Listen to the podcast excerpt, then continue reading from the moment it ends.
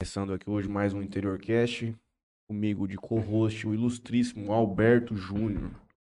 Jogador de beach tênis, viajante. Um pouco, vai contar um pouco da história dele pra gente hoje. Também conosco aqui hoje o Igor e o Cleiton, representantes da Escola Livre de Teatro aqui da cidade de Jales, conduzindo mais de um milhão de espetáculos pelo Brasil nesse ano de 2022, voltando com tudo após estes anos pouco mais afastados de pandemia, com um pouco de um- uma condução diferenciada online, vocês vão contar pra gente aqui um pouco. É, a gente só vou passar aqui os, os patrocinadores brevemente. Já passo a palavra para vocês, a gente já com- começa o nosso bate-papo. Eu agradeço ao Califas Hamburgueria, comi ontem lá. Ontem eu pedi pau de frango lá. Diferente, viu, filho? É novo esse de É frango? novo. Ah, eu já- Banado, tipo Mac Chicken. Hoje já vai ter que dar uma passada lá de de novo. Ah, né? pode passar, não tô dieta, patrão, você tá louco? Segunda-feira, mas comi dois lanches ontem, tá maluco. Uma chapa nova, Matheus. Então, perdi uma vez agora. Ah, não, agora vai pra frente. Herreira Contabilidade, do nosso companheiro Kleber, também conosco, a Esmalteria Bem Me Quero, a Maria Pupim Arquitetura, Ângulos Jales. Felipe Blanco, a Cafeteria Sada, a Ilustríssima Besc. Ah, mas ela não, ela não vem aqui semana que vem, patrão? Dia 5, dia 6 ela parte. Ah, bom. A JR Telecom e a Golpe Cidadania, Alberto. Você faz os apresentadores do Franley e vamos tocar o pau. Jornal A Tribuna, há mais de 30 anos levando a notícia pra vocês. GSX, Náutica, aluguel de lanches de 26 a 30 pés. De Mateu Açaí e Cupuaçu, né? Se você ainda conhece, experimente o creme de pistache. Você gosta creme de? Franley? Eu não sou tomador de açaí, Alberto. Do fundo do meu coração te digo isso, é a verdade. Só de Mas, ce- só de- todos só- que gostam, Só de cevada.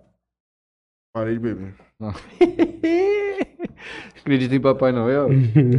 É, Essa é a promessa do Matheus. Ele vai voltar. Solution VoIP é a empresa perfeita para diminuir seu custo com telefonia. Melfinet, internet fibra ótica.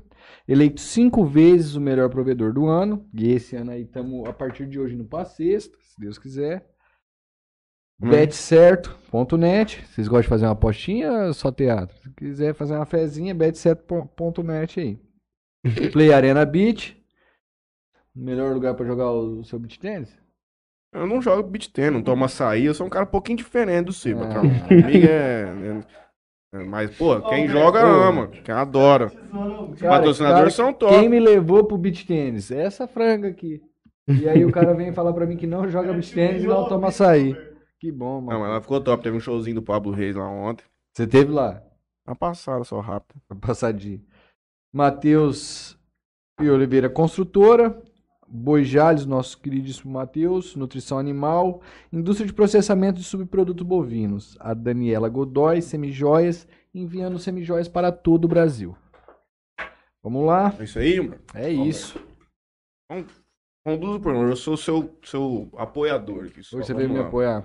Isso aí, pessoal. Boa noite a todos. Primeiramente, sou o Alberto. Às vezes eu faço aqui o programa com o Matheus, com o Franley. Precisou, eu sempre tô aqui. Desde o Marco Zero, com esses meninos, eu acredito muito nesse programa. Recebendo aqui a ilustre presença de vocês. Gostaria de saber um pouco da história de cada um.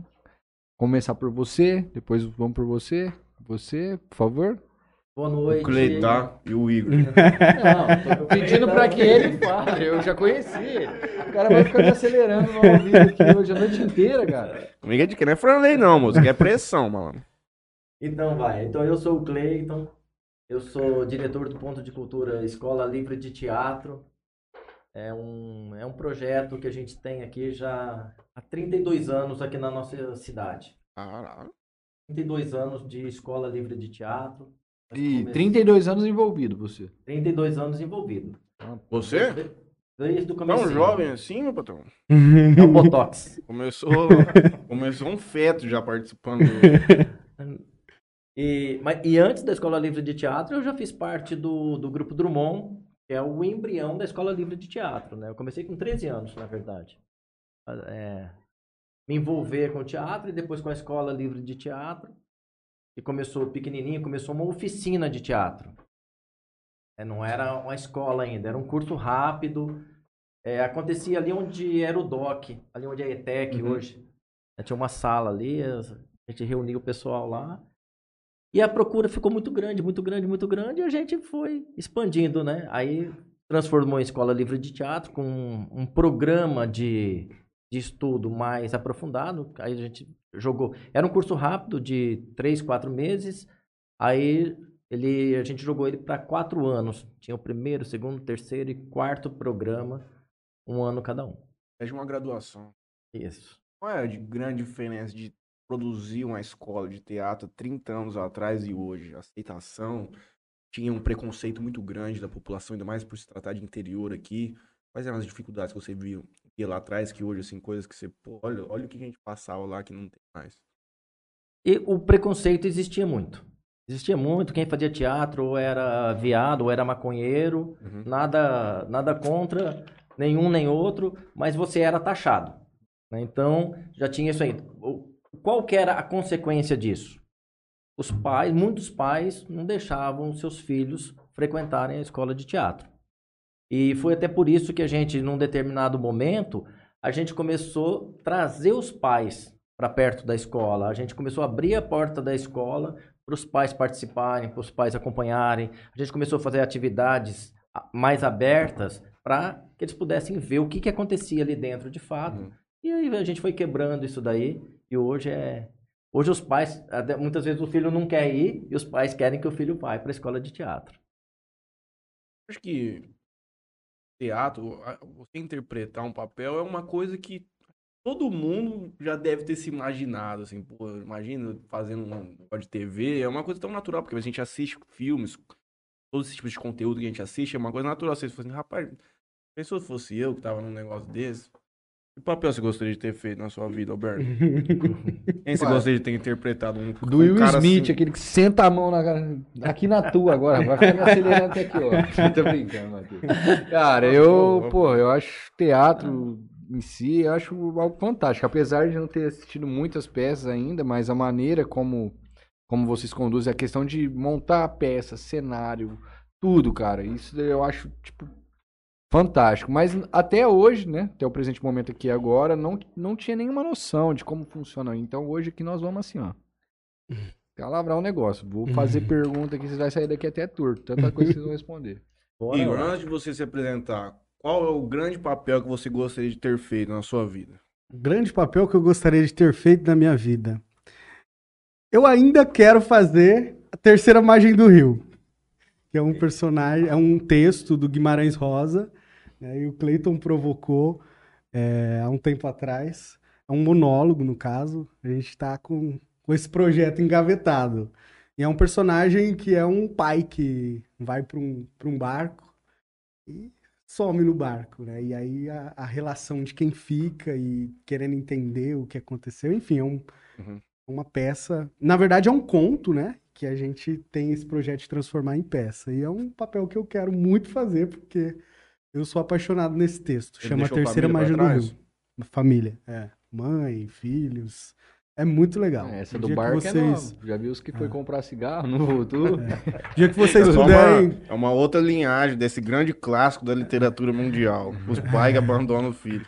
Mas o dia que vocês puderem ter, é, ler esse conto, é, ele é muito provocativo. Muito provocativo. Eu tenho esse, esse desejo. A gente vai montar ainda um dia, né? Vai, com certeza. O Cleiton provocou e eu fiquei com ele. Ainda fico com ele na, na minha mente. É um texto muito, muito bacana que eu, que eu gosto bastante e tem esse, esse desejo. Mas eu sou o Igor também, faço parte do Ponto de Cultura Escola Livre de Teatro aqui de Jales, não há 32 anos como o Cleiton, estou desde 2014, né, que eu iniciei como aluno, né, na formação ali do, da escola na turma de sábado que eu fazia, e, e aí fui me envolvendo. É, e aí, a partir de 2016, no Festival Nacional de Teatro, eu gosto sempre de falar isso, que foi muito marcante na minha história, né, na minha vida, vamos dizer assim, artística, o Festival Nacional de Teatro de 2016, que a escola desenvolveu, que a escola promoveu, na verdade. Eu ainda era aluno, não estava envolvido como sou hoje. É, e o festival foi um divisor de água, porque depois do festival eu falei, eu quero viver isso, eu quero trabalhar com isso, eu quero isso para minha vida, né? E aí depois disso só fui é, mergulhando mesmo. Deixei o, o. Porque eu trabalhava em outro local, né? Trabalhava no escritório de contabilidade. Tem tudo a ver, né? É, Você fazia... era formado em contabilidade? Não, não. Eu fiz, Cursava? eu fiz letras. Letras. Eu fazia faculdade de letras, trabalhava no escritório e fazia teatro. É. E aí, depois do, do festival, eu tava for- me formando, me formei, saí do escritório, falei, vou trabalhar com isso, um tiro no escuro, assim, total. Porque eu deixei, né, no caso, um trabalho estável, né, no sentido de, de, de ser registrado, essa coisa toda, para ir, né, para esse universo totalmente diferente. E tô nisso até hoje já, né, desde 2017 aí, começo de 2017 até então, só trabalhando com isso, né? Só trabalhando Ah. com teatro, dizer, são seis anos já aí só É. vivendo com teatro. Como que- dedicado a isso integralmente. E né? como que foi, cara, na, na pandemia, velho? Como é que foi isso daí pra você? Você que vive de teatro, que trabalha. Como é que foi isso pra vocês, cara? É, a pandemia é o que a gente estava até falando um pouco antes aqui comentando, né? A pandemia eu vejo ela que, que teve os seus, os seus lados, né? As suas, os seus prós, os seus contras. Foi muito ruim, né? Toda a questão do, do, do não poder estar num palco, do não poder estar com, com o público, não, estar se apresentando nessa relação, né? Cara a cara, mas ela também foi muito positiva em outras questões, no sentido de da gente ter se despertado para coisas que talvez a gente não, não se despertaria se não fosse ela. Né? Uma das coisas foi o, o virtual, né? Essa possibilidade do, do virtual de se expandir para esse universo e outros projetos que a gente conseguiu ir amadurecendo e até falar vamos fazer, né? E a pandemia proporcionou, mas financeiramente ela foi Terrível. terrível, né? E a gente teve que se reinventar, né? Teve que se reinventar. A gente tem relatos de artistas que, de Jales, inclusive, que tiveram que, que fazer outra coisa, né? Trabalhar numa, num comércio, né? Enfim, des- desenvolver outros projetos porque realmente não dava para trabalhar com arte. A gente resistiu, manteve, né? E, e foi se reinventando. Eu fui, migrei muito para a área do, do audiovisual, né? Desenvolvi muitos trabalhos nessa área na pandemia, que era uma possibilidade que se tinha, né? E aí você vai se reinventando em, em vários lados, né? E a pandemia pegou a gente no meio de um curso, né? A gente tava com, com uma turma, tava é, próximo da, do, da, de montagem para apresentar o, o, o resultado do trabalho dessa turma. E, e foi complicado, assim, a gente, pô, a gente vai parar uma turma que já está nesse, nesse pé. No estágio que já tá. É. Eram turma, duas turmas infantis e duas adultos, E duas né? Eram adultas. quatro turmas. Eram De mais ou quatro menos quantos turmas. alunos? Média é de 20 a 25 alunos. Poxa, cara, que né? coisa linda. Cada é turma. É uma busca grande, É. hein? É, hoje é- isso aqui serve, especialmente pra mim, pro Alberto, pro Léo, pra quem tá conosco aqui, que não tem tanto contato com vocês, pra quebrar alguns paradigmas. E quem tá de fora não consome esse tipo de cultura, especialmente aqui na nossa região, uma proporção menor, pra gente é como se não existisse, irmão. A verdade é essa. Pra quem não não participa, assim, não tá junto com a galera ali, a gente fica muito distante disso. Então, pra mim, hoje, esse ponto que vocês já estão falando, que, por exemplo, você conseguiu viver exclusivamente disso da pandemia, muita gente não tem noção. Ah, é importante demais. Para você ter uma noção, é, an- antes da pandemia, a gente é, matriculava é, cerca de 200, 200 e poucos alunos por ano na Escola Livre de Teatro. Esse ano a gente retornou é, sem saber como que ia acontecer, como que ia ser a volta das pessoas, né? Então a gente, a gente tinha quatro turmas, até cinco turmas às vezes, a gente abriu só duas turmas esse ano. Teve ano que tinha seis turmas. Seis turmas. Porque o- os mais avançados vão ficando e aí eles acabam se tornando um grupo, Uhum. né? E, e continuam com o trabalho. É, na verdade, é um aprendizado que dá pra se tornar eterno, Sim, né? sim, Porque depois sim. que você. Você nunca vai ficar perfeito nisso, eu acredito. Porque você tá sempre vivendo outras realidades. Então você vai ter que criar um novo. Uma nova personalidade pra um outro personagem e tudo mais. É muito doido. E, e só- fechando, é, a gente já matriculou esse ano cerca de 110 pessoas na Escola Livre de Teatro. Qual que é a esse faixa ano. etária, mais ou menos, que mais procura vocês hoje? Ou nesses últimos anos, quando você estava matriculando mais ou menos 200 pessoas? A gente que procura mais é criança. É criança. Mas nós temos uma procura muito grande também por adultos. É, e uma, uma característica muito interessante, pessoas que passaram pela Escola Livre de Teatro há muitos anos, quando criança ainda, estão voltando agora, adultos, para fazer na turma adulta. Estão é- retornando, né? Qual que é a Maia? O adulto que chega lá, ele fala assim, cara, eu quero voltar a viver isso aqui, porque eu quero melhorar algum aspecto da minha vida. Tem essa. Eles se abrem dessa maneira com vocês. Ele quer complementar a vida dele profissional de alguma forma. O que, que a galera mais fala pra vocês ali? É, é, é muito, é muito diversificado o objetivo das pessoas que procuram a escola li- livre de teatro. E muitos é isso, é vencer a timidez, ah, eu sou muito tímido, eu preciso me soltar mais, ou então a pessoa tá, tá no trabalho. Advogados procuraram muito a gente, né, para fazer um trabalho de oratória, é, enfim, e tem aqueles que vêm porque querem realmente seguir carreira. Tem as Uhum. pessoas que querem viver de teatro. E tem muita gente que passou pela, pela Escola Livre de Teatro que hoje vive de teatro. Em outros centros aí. centros Pode maiores. citar alguns nomes pra gente? Tem pessoas conhecidas desse, desse expoentes de desenho. São, são conhecidas dentro do, do meio teatral. O Eduardo Bartolomeu, que inclusive está estreando uma peça agora, essa semana. Ele está em São Paulo. Nós temos o Douglas Chaves, que está em Campinas. Nós temos, me ajuda aí. Rafaela Samartino tá em Santa, Catarina. Catarina. É, Altemar, a, Larissa Altemar. Altemar, que, que ela fez aqui com a gente, aí foi para Belo Horizonte, foi para Itália é, fazer especializações, voltou. Agora ela está trabalhando muito com criança. Mas tem, tem O muitos. Ítalo, né? O Ítalo Sasso, que fez novela. Uhum. né? Enfim. Então, tem, tem muita gente que, que a gente vai descobrindo depois que está envolvida com cinema. Né? Tem a, a Lila, que inclusive ela fez um filme aqui em Jales.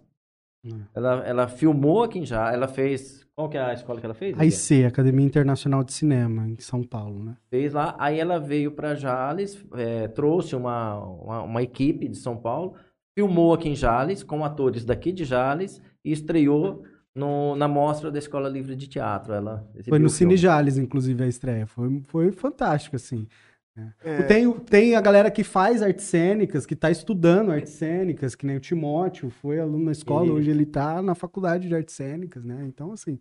E aí e o povo vai pro mundão, né? Esse é o Nossa, ponto de você ter um sucesso assim e ao mesmo tempo, ah, são, são- certamente são atores e atrizes de sucesso profissional, de capacidade técnica e tudo mais. Eu acho que essa é uma ilusão muito grande que especialmente a criança ou o mais jovem tem olhando essa profissão, porque ele já se imagina em grandes novelas, especialmente aqui no Brasil, ou pegando grandes papéis e tudo mais. Mas existe a capacidade, como você acabou de mencionar pra gente, de viver de uma maneira mais simples aqui, por exemplo, na nossa região, e conseguir ter uma vida vivendo da arte. Sim, com certeza. Essa é uma coisa que, tipo assim, Com a galera já certeza. tem que entender que é uma Hum. realidade que, por mais que você às vezes não, não avance tanto nessa linha de televisão e tudo mais, você consegue ter uma vida normal, tranquila e Sim, sim. É que é, que é, é aquela, né? Quando se fala de, de, de, de arte, de teatro, de música, de, né? de, dessas modalidades, a dança também, você tem, infelizmente, um, um- meio que um, um imaginário na cabeça das pessoas de que, ah, não dá pra viver disso, ah, é muito difícil, ah, você tem que ir embora, né? Você tem que ir pra uma grande, uma grande cidade, pra um grande centro, pra uma São Paulo, enfim. Já, já tem um pouco des- desse imaginário quando você pensa sobre isso, né? Mas é possível viver, é possível, né? Desde que, que você se propõe a isso, né? Você tem que, que colocar isso como um projeto de Sim. vida, né? E, e entender a realidade da onde você tá. Uhum. Qual é a realidade daqui? O que que aqui é, pede para eu desenvolver, né? Também não, não adianta querer vir aqui no interior desenvolver um trabalho que você faz lá em São Paulo. Não vai funcionar. Porque São Paulo é, é outra realidade. é- são outras, outra é, é uma população muito maior, um grande centro, coisas muito mais acessíveis. Então, assim, é, em- primeiro passo é entender onde eu tô, qual que é a realidade daqui, né? O que que aqui me pede, quais são as demandas. E aí partir para cima, né? Quais são? Quais são as demandas as, mais aparecem aqui em locais regionais pra vocês? O nós, especificamente, vamos, vamos falar de nós primeiro, depois falar de alguns amigos nossos. A gente trabalha muito com ação transversal. A gente usa o teatro relacionado a um outro tema, a saúde, assistência social, é, a educação, para desenvolver espetáculos. Por quê? A gente entendeu que é, essas áreas elas estão carentes de, de espetáculos, carentes de atividades nesse sentido. Né? E eles têm o público, eles têm a, a, o calendário, eles têm toda a condição de fazer. Então, assim, nós temos a técnica para montar o espetáculo. A educação tem o, o público. A assistência social tem é, o calendário a ser cumprido com determinados temas que, que coincidem com os temas que a gente trabalha. E assim a gente entendeu que ali virou um, um campo bem fértil para a gente plantar e nós estamos colhendo bastante. Está sendo muito bacana. E essas, essas peças nas quais vocês montam, as, as apresentações ficam restritas ao nosso município aqui ou não? Chega não, não, a gente viaja. É, a, bom, a região aqui, todo ano, a gente viaja aí cerca de 20 cidades, próximo de 20 cidades, todo ano, só no mês de maio. Nós temos uma peça que trata sobre é, do combate ao abuso e exploração sexual de crianças e adolescentes. Então, mês de maio, oh, 18 de maio é o dia do combate ao abuso e exploração sexual de crianças e adolescentes. Então, a gente viaja a região toda. A gente faz é, a gente vai até Paulo de Faria, né? Sim, inclusive, quarta-feira agora nós vamos Região de Araçatuba, lá. inclusive, a gente faz também. A gente foi para Santo Antônio da Aracanguá esse ano. Fizemos Vicentinópolis. E também. aí, chegar lá, monta, monta os, o, a, no caso, os cenários e isso, é, é. Geralmente a gente, com esse espetáculo, né, é, é quase que 100%, 90% das apresentações são em escolas, né? Então a gente já vai para o público da escola. Então chega na escola, né, já monta tudo e aí a escola já tem essa organização de posicionar as crianças, enfim, aí a gente já faz para as crianças mesmo, né? Então é o que o Cleiton falou desse espetáculo. Esse ano a gente fez 17 apresentações desse espetáculo em maio. Então no mês de maio a gente fez 17 apresentações de, de só, um, só de um espetáculo. Então assim é, é uma temporada aí de, de uma média de dois espetáculos, de duas apresentações uhum. por dia, né? Então, assim, é um, é um e, fluxo e muito... Acontece de ser duas apresentações em cidades diferentes é. no mesmo dia. É.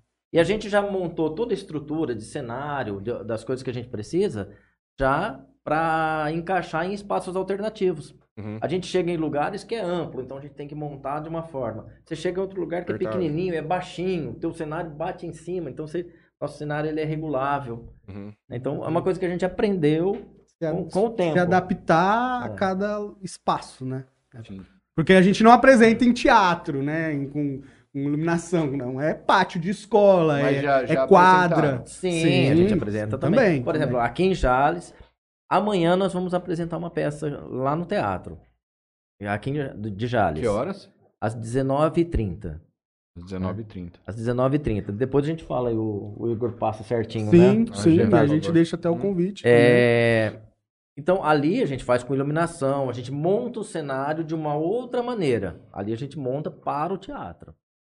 Recentemente... Essa... A gente... É como se fosse duas é, o plano A e o plano B. É. Então nós temos as duas formas de, de fazer o espetáculo. Recentemente, acho que faz uma semana, dia 18 agora, a gente, dia 18, né? A gente foi para Santa Fé no, no complexo turístico.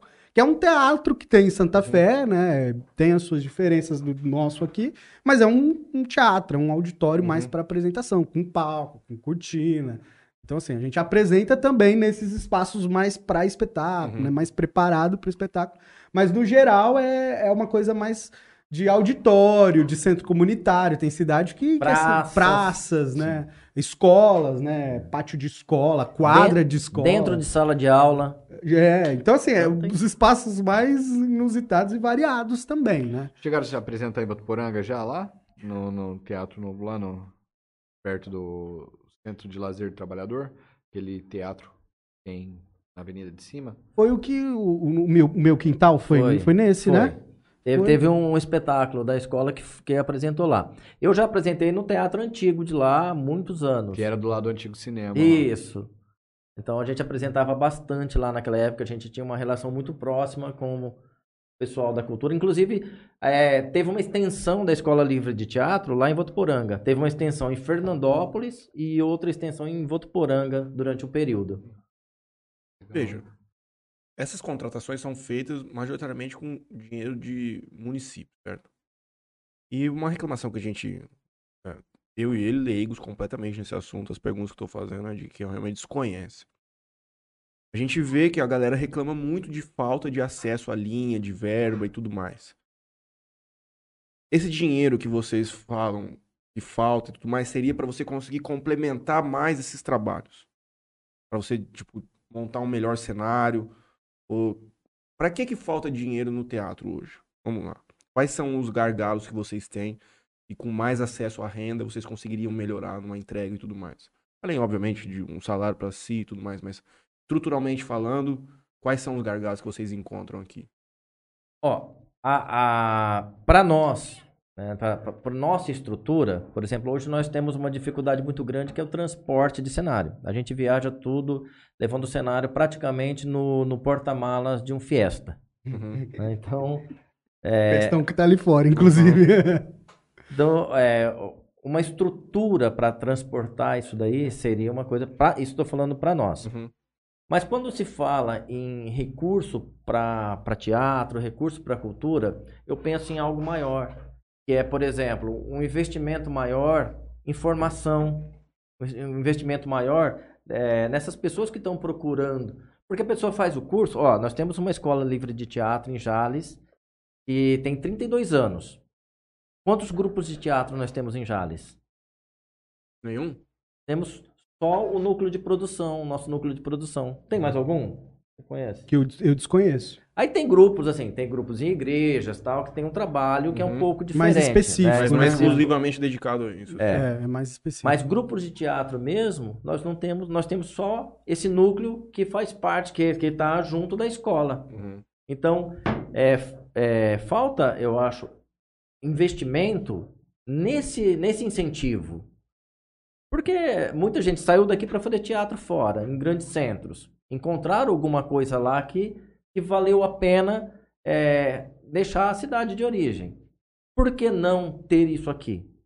Acho que é, o caminho seria esse, investir. É, e fora a formação, eu acho que falta também incentivo para a produção também. Uhum. Né? Eu acho que, que é, é outro ponto importante. Porque imagina, por exemplo, você ter um investimento no, no, no, nos artistas, nos trabalhadores da cultura, no qual eles possam produzir seus trabalhos, seu espetáculo de teatro, de dança, enfim, su, su, sua arte plástica, enfim, suas vari, okay. variadas modalidades aí, e poder dis, disponibilizar isso para a população, né, de, de, de forma aí frequente, né, a gente ter essa, essa, essa fruição cultural. Né? Porque se o artista está, de alguma forma, sendo incentivado e de, e de alguma forma tendo esse investimento para ele produzir, o trabalho dele vai, vai, vai para a cidade, vai pro, né? ele vai apresentar numa praça, no teatro, numa escola, né? e quem vai receber esse, esse, esse trabalho artístico de alguma forma e se beneficiar disso é a população no geral. Então imagina você ter isso corrente, né? Porque uma coisa é a gente produzir da forma que a gente produz e, e, e ficar, a gente é, vai para os municípios e tudo mais nessa, nessa linha de, de, de contratação, vamos uhum. dizer assim. Os municípios nos contratam, a gente vai e tal. Mas imagina a gente também ter a possibilidade de frequentemente disponibilizar para a população de Jales, né? Uhum. Trabalhos aqui específicos, enfim. E não só nós, os artistas no geral. A gente experimentou um pouco isso na Aldir Blanc. Na Aldir Blanc. Né, que foi uma lei de, de emergência cultural da pandemia. Uhum. Né, foi uma lei que, que foi uma articulação nacional. Os artistas se mobilizaram com deputados, senadores e criou essa lei, Lei Aldir Blanc, que foi um, um compositor e músico que morreu na pandemia e aí batizou com o nome dele. E essa lei distribuiu para todos os municípios do Brasil recurso um recurso federal que estava no Fundo Municipal, no Fundo Nacional de Cultura parado, 3 bilhões, e foi para todos os municípios do Brasil. Uhum. A distribuição foi uma distribuição democrática. Todo mundo tinha acesso, todo, uhum. mundo, todo mundo podia receber. Jales, Urânia, Santa Bertina, Mesópolis, todas as, todos os municípios do Brasil. E Jales, a gente fez um, um puta trabalho, uma articulação ferrada de, de dias e dias e dias para conseguir, porque a, a, prefeitura não tinha estrutura, naquele momento no sentido de equipe, a gente É, deu de todo recurso um suporte, humano é, mesmo, de não recurso tinha. humano, não tinha pessoas para Uhum. fazer. A gente deu todo um suporte, juntamos forças e fizemos acontecer e trouxe Tinha que apresentar um recurso. projeto para ter acesso a essa linha. É, tinha, a prefeitura tinha que, que se cadastrar numa, numa É, a prefeitura fa- plataforma. faz- fez a adesão à, à plataforma nacional, a esse projeto é, nível nacional. E, então ele demonstrou interesse, fez a adesão. Apresentou aí, um plano de ação, daí, né? Teve que construir um plano de ação. Ó, Como a- que vamos executar, né? pretende usar esse recurso dessa forma, assim, assim. E tem que ser assim.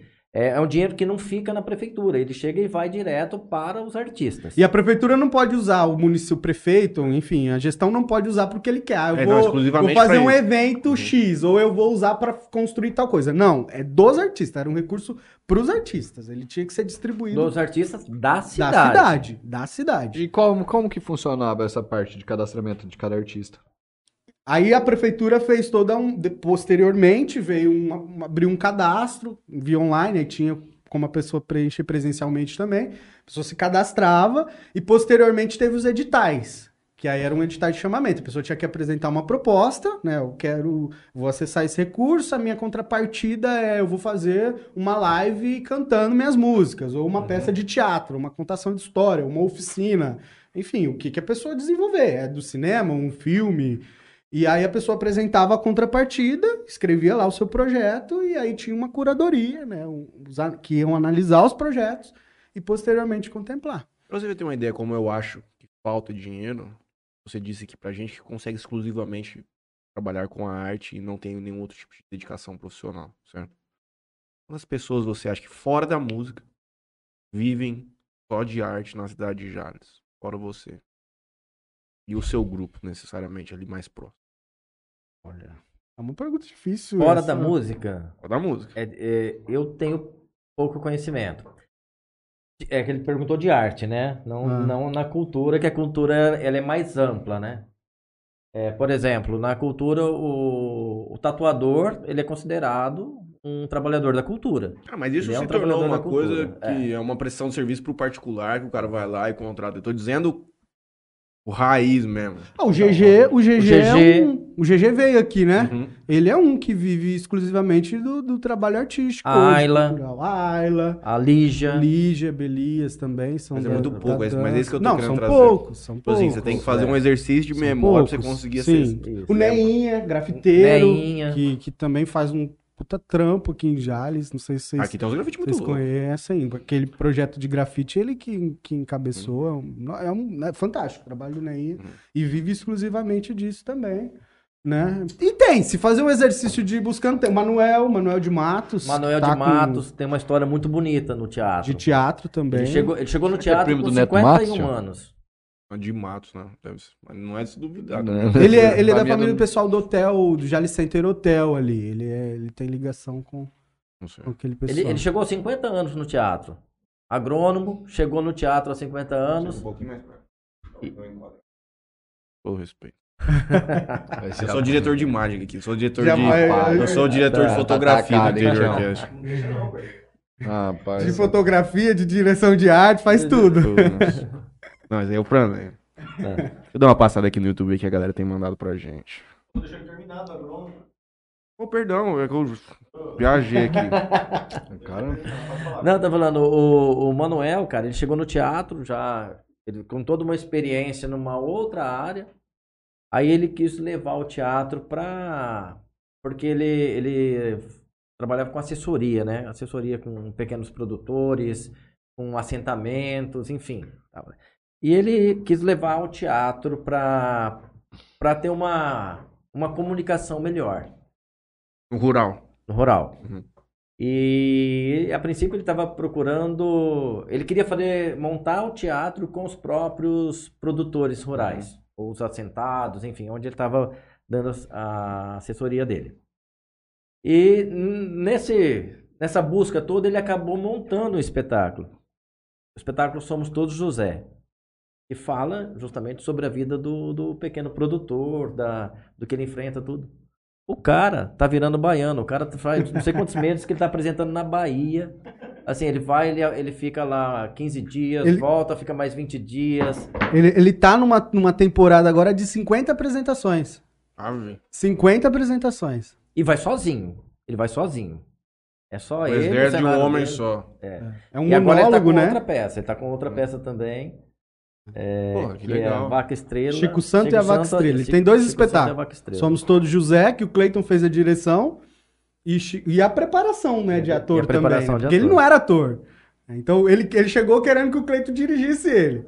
Aí o Cleiton foi meio que nas beiradas, mas eu não posso. É, é- é o que a gente conversava. Não tem como dirigir meramente. Falar, ah, vou dirigir se, ele, não- se, se a pessoa não é ator. Uhum. Então foi um trabalho de preparação de ator e direção, meio que, que, que conjunto, né? Paralelo. Paralelo. Então ele é recente também, né? Isso nessa- foi, É, faz foi, cinco ele- anos. foi a partir de 2016 É. que, ele, ele, que ele procurou a gente lá na- no ponto de cultura. Tá vendo? Aí Tá. foi mais um ano. Ele um procurou, ele queria um curso de direção, É. né? Ele queria um curso de direção teatral. E aí foi onde a coisa começou e Você vê que tá... não é tarde. Eu acredito que ele já devia estar na casa dos seus 30, 40 anos. Não, 50, 50 anos. anos. 50 anos. 50 Ele tava anos. com 50 anos. Dá tempo, Alberto. Professor Zico, Paulo Turaza. Boa noite, sou um admirador do Cleiton e do Igor. Sei do trabalho deles em prol da cultura da cidade. Um grande abraço do professor Zico. Ziquinho. Um abraço, Zicão. Valdirene Andrade conosco, já deve estar vendo uma novelinha turca. As três mães aqui no encarreado. elas têm grupo no WhatsApp? Pior que não tem, pior que não tem. As três mães, fica um abraço para as três. Renan Vinícius Oliveira conosco aqui também. O Carlos Melo já esteve aqui. Grandes homens, obrigado pelo trabalho que fazem pelo teatro, pela cultura de Jales.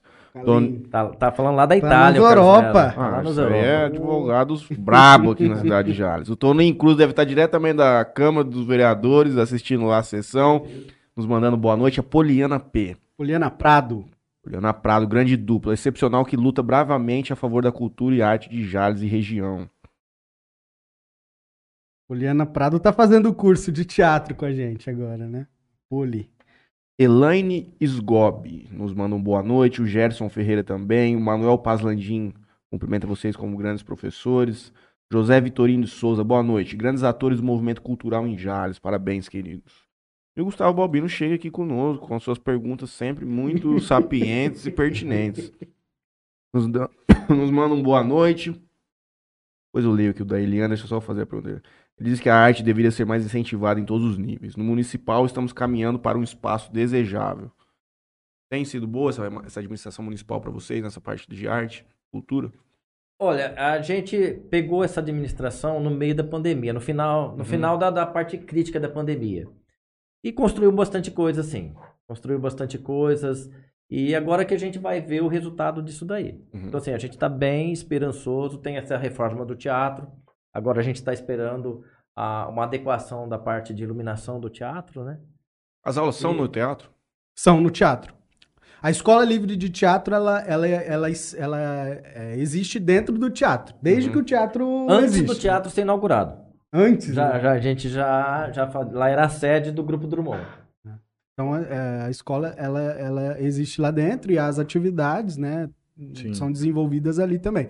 No palco, na área externa também, que nem sábado a gente fez aula na- no estacionamento, ali Uhum. na, na área lateral de Eu já vi, árvore. já passei ali algumas vezes, já vi vocês até se apresentando ali pro lado de Sim, fora a à gente noite. faz ensaio, faz... Deve, ter sido o sarau. Tinha Sarau. bastante Sarau, gente. faz é o sarau, sarau no ponto que a gente faz lá.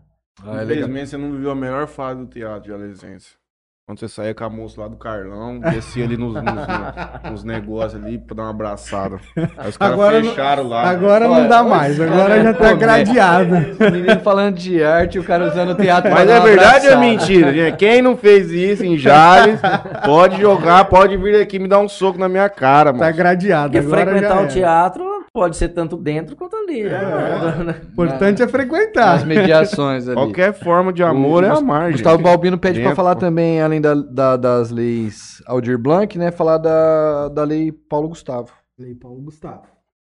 Lei Paulo Gustavo é outra lei emergencial, só que essa tem um foco um pouquinho diferente. Ela abrange também os artistas em geral, mas ela tem um foco maior em artistas é, na área audiovisual. Uhum. É, dois terços pro audiovisual, né? Porque é um recurso que veio do Fundo de Audiovisual. Hum. Mas ela tem é, uma semelhança com a, a Lei Aldir Blanc, que também é, é descentralizar esse recurso. Todo município é- vai é ter acesso. Cara, porque é uma palhaçada, você falando, tinha 3 bilhões parado. Há quanto tempo esse dinheiro tava lá? Muito tempo. E dos fundos setorial do audiovisual também. É mais outro, quase 3 bi que também estava parado. Né? Então é outra Liberou lei tudo. que veio. Isso aí, eu já eu tava Liber- vendo. Então, ainda espirrar, não. Aí que vem o problema, né? Começou toda uma articulação, aí passa na. A lei Aldir Blanc foi uma lei do Congresso para o Senado. A Uhum. lei Paulo Gustavo é do Senado, foi, foi criada no Senado e veio para o Congresso. Aí Uhum. tem todo aquele trâmite, vota num, vota no outro. Aí o nosso presidente veta, Uhum. aí volta pro. pro... É, o cara que eu acho que assim, tudo que for em relação à cultura, teatro, essas coisas assim, esse cara ele não é muito a favor. Inimigo. Ele é o inimigo É, da cultura. Porque, tipo, na questão que ele fala da, da, da lei Rouanet, né? Sem conhecimento nenhum, fala mentira, fala besteira. Ah, mas mentira tá aí É. todo dia, né? Mas assim, aí vetou, aí volta pro, pro, pro Congresso, aí derruba o veto. Então, assim, é todo um trâmite, mas enfim, aí foi. Sancionou, porque aí o, o, o Congresso derrubou o veto, né? É, e aí entrou em vigor e agora está na fase de implementação. Uma parte mais burocrática, porque aí os municípios têm que fazer um decreto, Uhum. tem que abrir ficha, tudo é toda uma parte burocrática. Porém, a gente vai enfrentar mais um período aí de, de luta, porque ele está vindo com uma, uma medida previsória para descaracterizar toda a lei, quebrar algumas, algumas é, coisas específicas dela, diminuir recurso, enfim. A gente foi pego de surpresa essa semana com isso. Foi ontem, de ontem para hoje. É, é, então, é, a- depois que passou por todos os trâmites lá do Congresso, né, Senado, Câmara e tal, foi para sanção. Ele vetou. O presidente vetou integralmente é, a lei. A lei voltou para o Congresso, o Congresso derrubou o veto com quase 100% de, de votação. A favor Não foi- da derrubada do velho. É, não, foi, não foi 100%, teve uma abstenção. Uma né? abstenção. Então, uma abstenção. Então, os demais todos votaram a favor. Uhum.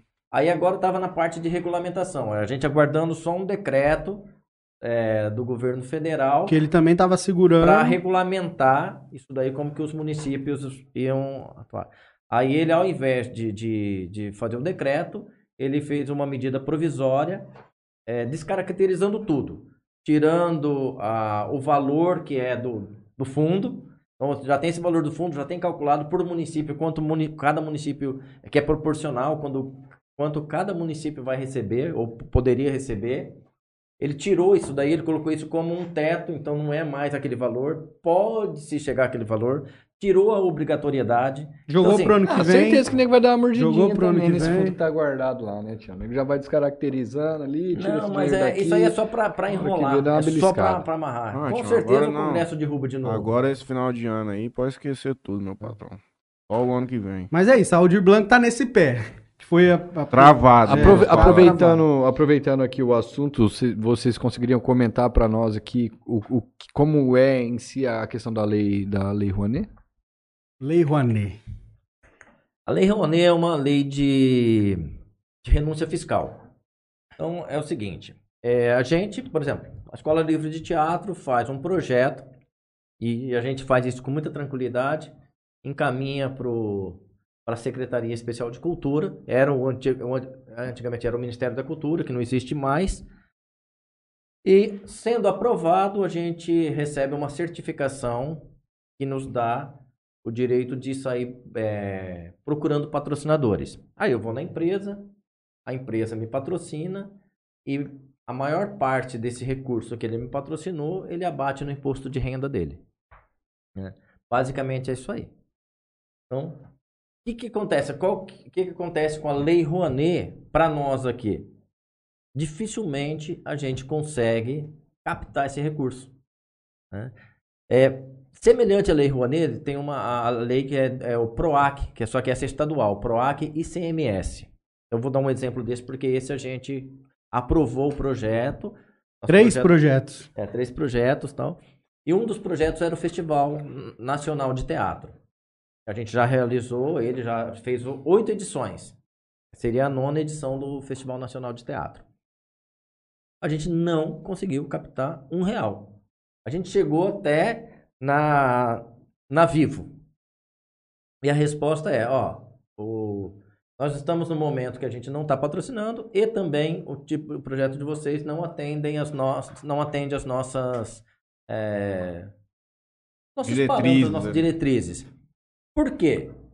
É mais, é mais é, vantajoso para uma empresa grande patrocinar um, um, Um grande um espetáculo. milhão para um grande espetáculo com um ator famoso, conhecido nacionalmente, do que dar 10 mil reais para a Escola Livre de Teatro e vai ficar aqui no, É. A Vivo, a Vivo não São sei se ainda é, mas a Vivo era patrocinadora da seleção brasileira, né? Não sei se ainda é, mas Uhum. enfim, você- aí você tira por base, né? Qual- a pergunta é, qual é o interesse da Vivo num festival de teatro em Jales? Não, É e, aí e com isso se cria muitas confusões na cabeça da população, que ela. Isso nem digo agora do atual, da atual gestão, mas isso é- desde que é, o mundo é mundo, o povo fala. É um bando de vagabundo que tá mamando nas teias do governo de Lei Rouanet. A galera nem entende como Não, funciona não. a coisa, cara. Não, é... Não, eu de- é, Vocês nem é- conseguem usar esse dinheiro, nem tem É, esse foi dinheiro. justamente- Só que pra falar, para fazer um vidinho de 30 segundos no Instagram, os caras falam e parece que é uma coisa Não, e, e- outra coisa, o pessoal fala, ah, é pra mamar, nós temos que ganhar dinheiro, não sei o quê. A, a Lei Rouanet, ela é muito burocrática e ela é toda tabelada. Então eu não vou fazer um projeto de um milhão pra ganhar um milhão. Ah, eu vou lá, ganho um milhão.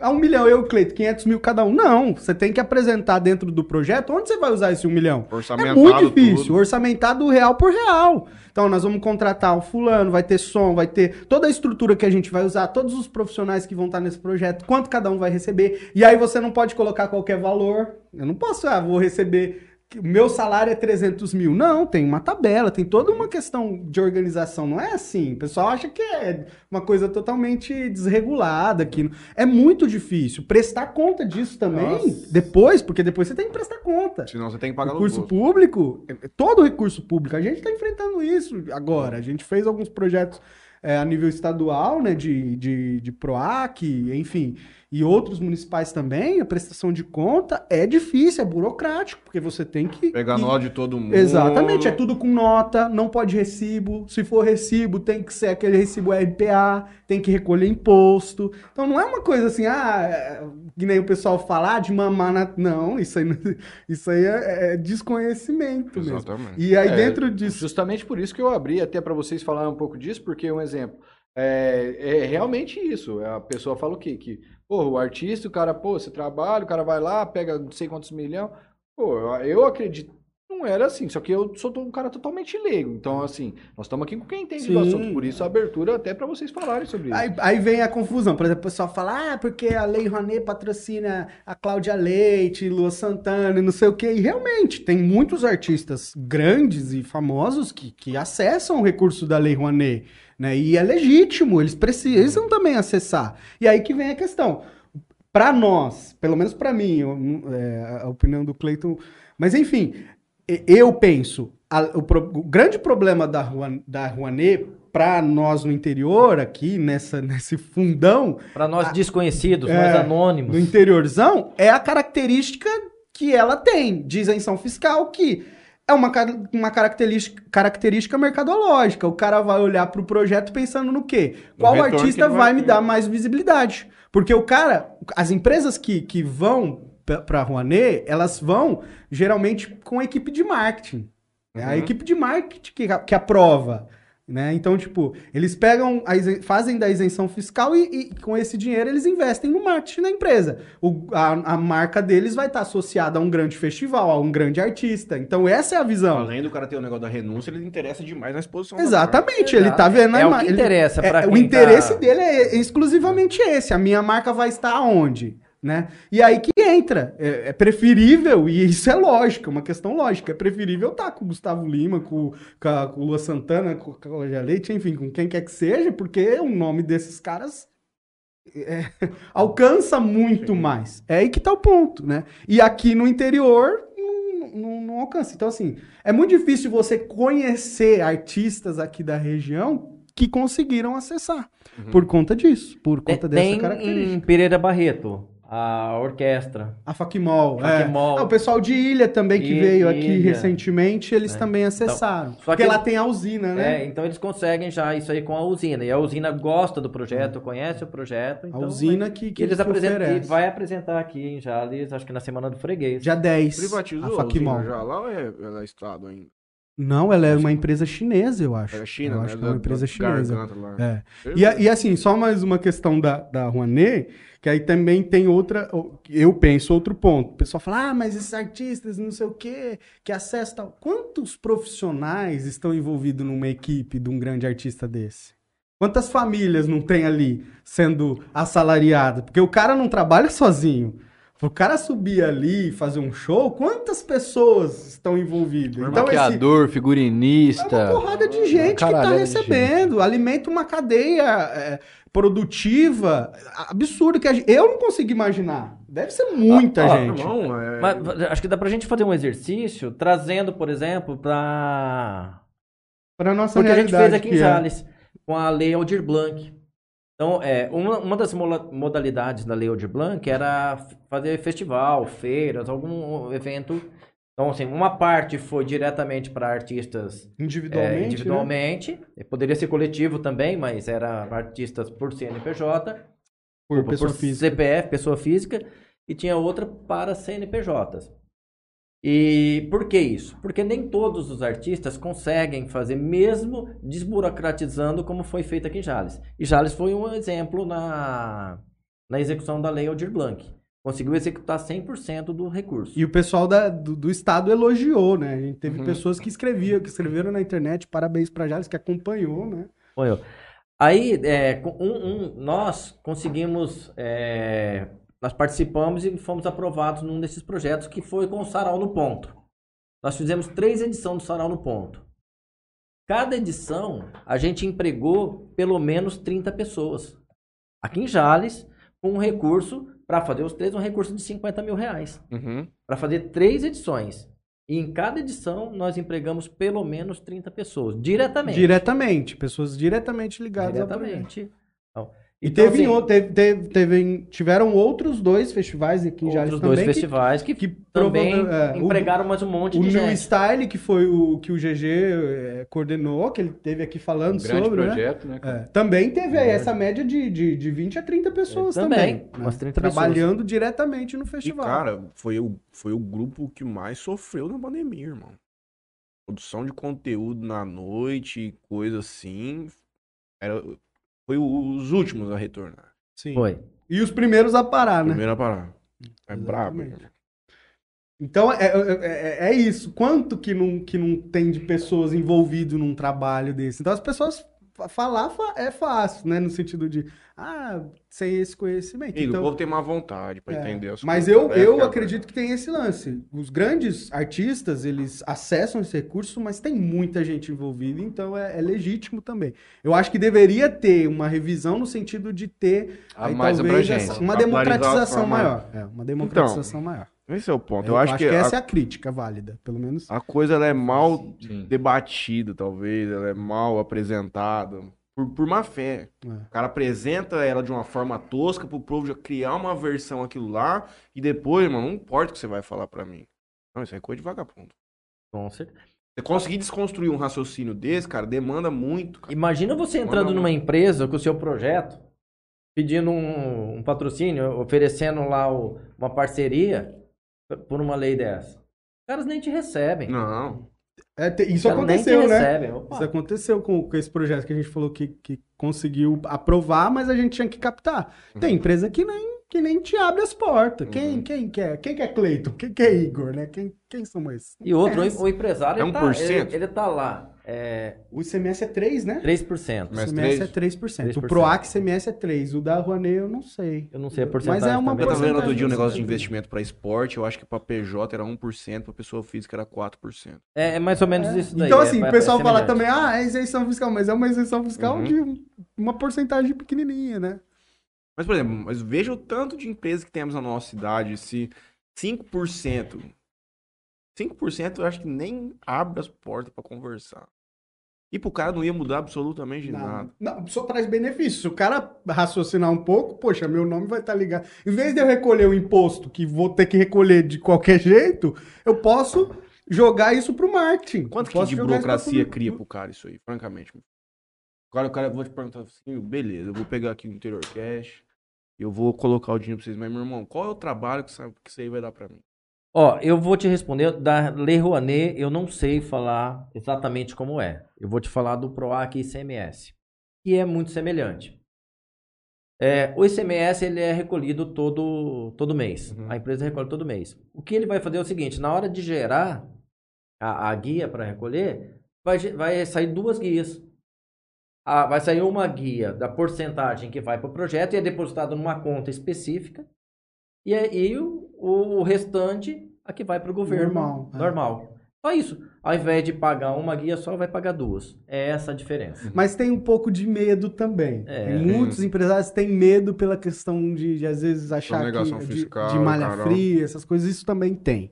Né? Principalmente na, na Lei Rouanet mais, porque ela é diretamente ligada ao imposto de renda. Uhum. Agora, o ICMS não, mas tem um pouco de medo também, infelizmente tem Sim, isso. E, e- nisso. e o ICMS, ele é. Quando ele vai recolher o ICMS dele, ele já destina. A, a Lei Rouanet, como é imposto de renda, muitas vezes ele vai oferecer o dinheiro e vai depois abater depois. Uhum. Posteriormente vai abater. Eu Mas vejo. é Entendi. isso. Não, perfeito. Ele, Eliane Sgobi. não, ele, a Sgob já nós superamos, ela tá com A ele, Elisângela. Eli Antunes. Elisângela. A Elisângela nos dá uma boa noite. Parabéns pela iniciativa de dar espaço para divulgar a cultura. Esses caras são feras. Obrigado. A Elisângela é meu coordenadora do projeto Corpo e Mente, o Sacra, aqui de Jales. Trabalho social bem legal. Terminar de ler aqui as mensagens, porque nós falamos de muita coisa, mas da Escola Livre de Teatro, efetivamente, nós não falamos. O que, que é o primeiro dia lá, como funcionam os módulos e tudo mais, essas coisas. Deixa eu só dar uma caminhada aqui. O Alberto leu o, o Salvabino sobre a Paulo Gustavo. A sua ilustríssima mulher manda aqui um, um emoji. A Marilene Teubner. Olá, pessoal. Cheguei agora. Somos juntos nessa resistência cultural. Beijos. Vitor Arco. Família presente. Meu irmão. A Marilene é presidente da Casa do Poeta e escritor de Jales. Cara, tem bastante cultura em Jales, né? Tem, cara, é, você uma, ver assim, é uma potência. se você for ver assim, tem coisa pra caralho. Não? É uma potência. Jales é uma potência cultural. Isso precisa. Eu tinha até um projeto de, de fazer um, um curta-metragem, um documentário curta-metragem chamado, chamado Arquipélagos. Porque eu, eu vejo o, o- o- a produção cultural na cidade como várias ilhas. O que está precisando é, É uma é- comunicação entre é um eles. projeto que crie as pontes entre, entre todos eles. Uhum. O ponto dos pontos de cultura é. Tem sido isso. Mas ele não tem uma frequência pré-estabelecida, assim, tipo assim, ah, a cada 40 dias nós vamos fazer um ponto de cultura dele. Não, não. é- é- o, o ponto de cultura é um projeto que aconteceu a nível federal, que é um, é um reconhecimento. Foi um projeto no, na, de 2009. 2009. 2009. Não, já- é, 2009. Veio- é, a construção veio de antes, mas ele é mais é, efetivamente de 2009. Que, que é um reconhecimento de, de produções culturais, de pontos de cultura, o povo que produz cultura. Então foi na gestão do Gilberto Gil, no Ministério da Cultura, que ele estava com uma ideia de vamos pegar um recurso e, e ir para os municípios e construir espaços culturais, teatro, casas de cultura, enfim, o que, que os municípios precisam construir, a gente vai construir com recurso federal. Aí veio um cara chamado Célio Turino, inclusive já esteve em Jales, e ele modificou um pouco essa ideia, trouxe uma outra proposta e fez repensar. Mas por que não? Ao invés de, de produzir espaço, porque espaço, espaço tem. E outra, a cultura se faz debaixo lugar. de uma árvore. Uhum. A cultura você faz no estacionamento lá do teatro, na rua, né, na praça. Por que não investir em ação cultural, em, forma, em, em produção cultural, no fazer? Investir tra- nessas pessoas que estão fazendo, é, desenvolvendo projetos, que estão Ouvir essa pessoa, cultura, na verdade. Não vir trazer impor alguma Isso. coisa aqui. É, e incentivar Uhum. para que, que, que essas pessoas fluam culturalmente. O espaço a gente vê depois, Isso né? que ele falou é exatamente a ideia do ponto de cultura. É, é o que essa pessoa faz, é potencializar o que já é feito. Não de pedir para ela fazer algo. Não dá, ó, impor um modelo, ó, você tem que fazer isso. Não, Uhum. é aquilo. Inclusive, desculpa, eu te Não, cortei, não. depois eu não vai. Não, mas vai estoura o eu vou- pau. Eu falar, inclusive, é, a gente vai para os encontros nacionais, a- as teias, a gente chama de teia, é, os encontros nacionais, e lá a gente está no meio de, de, de, de grupos é, bem, assim, modernos, bem... E, e, é, tribos indígenas também são pontos de cultura. E as- Quilombolas. quilombolas e tribos indígenas, assim, com, com câmera na mão, filmando, fazendo seu documentário. Os caras lá de, de todo paramentado mesmo tal, e com as câmeras fazendo é, cinema. Você precisa ver que coisa fantástica. Juntando é, uma orquestra de, de violino com uma orquestra de berimbau. As duas tocando juntos, no mesmo palco, a mesma música. É é uma coisa fantástica o que o, que o ponto de cultura de fez, cultura o que o, o Célio Turino trouxe para. Pra você especificamente aqui, deu Aí, as- é, ajudou nesse aspecto de dar maior. Integrou vocês assim, essas, esses arquipélagos que estavam separados? O, o ponto de cultura, quando a, a gente passou a ser ponto de cultura, aqui em Jales a gente ainda não conseguiu fazer muitas pontes naquele momento. Uhum. Só que nacionalmente e até internacionalmente abriu um horizonte assim, criou, a gente, por isso que a gente chama de teia, porque é como se fosse uma teia mesmo. é, Criou elos, junta né? Elos. É. É uma coisa fantástica. A gente tem, tem contatos com, com pontos de cultura do Brasil inteiro. Quantos pontos de cultura foram naquela época reconhecidos no Brasil? Foi mais de Foram 5 mil, não mais foi? de 5 mil pontos mais de de 5 cultura. mil pontos de cultura no Brasil, que foram reconhecidos pontos Uhum. de cultura. né? Em Jales teve, Em teve Jales, sete, nós foi? tivemos oito pontos Oito? de cultura. Ah, Oito pontos de cultura aqui em Jales. Proporcionalmente falando, a gente era a, a cidade que mais tinha pontos de cultura aqui no interiorzão. uhum. A gente chama de interiorzão. E isso aí pouca gente sabe. Mas- E isso foi uma política pública de Estado, né? Que, que o governo federal executou naquele momento. Mas aí depois com o tempo isso foi se desarticulando e tal, mas a gente continua sem- é, usando essa nomenclatura. Nós nos reconhecemos ponto de cultura escola livre de teatro. né? Em Jales, infelizmente, acabou que os outros. Os outros não de- foram deixando a nomenclatura e deixando um pouco a essência também, porque tem toda uma questão de essência, de, de ideias, né? Não é só ah, um reconhecimento e uma verba. Não, tem, tem uma questão de, de identidade também, né? De, de- enfim, é, é, foi uma lei que foi criada, tem princípios, e, e isso foi é, espalhado nacionalmente e nós aqui também tivemos acesso a isso, né? Então, por isso que é ponto de cultura escola livre de teatro. É, é uma ideia de, de você dar protagonismo para quem tá. Não só para quem tá ali na coordenação, mas para quem tá, tá fazendo, por exemplo, quem, os alunos, no nosso caso, para os alunos, para quem vem assistir. A gente faz um sarau, mas não é a gente que dita o que vai ter nesse sarau. A gente nem se apresenta. É, é, é o povo, a comunidade. A pessoa chega para assistir, daí daí um pouco ela está apresentando.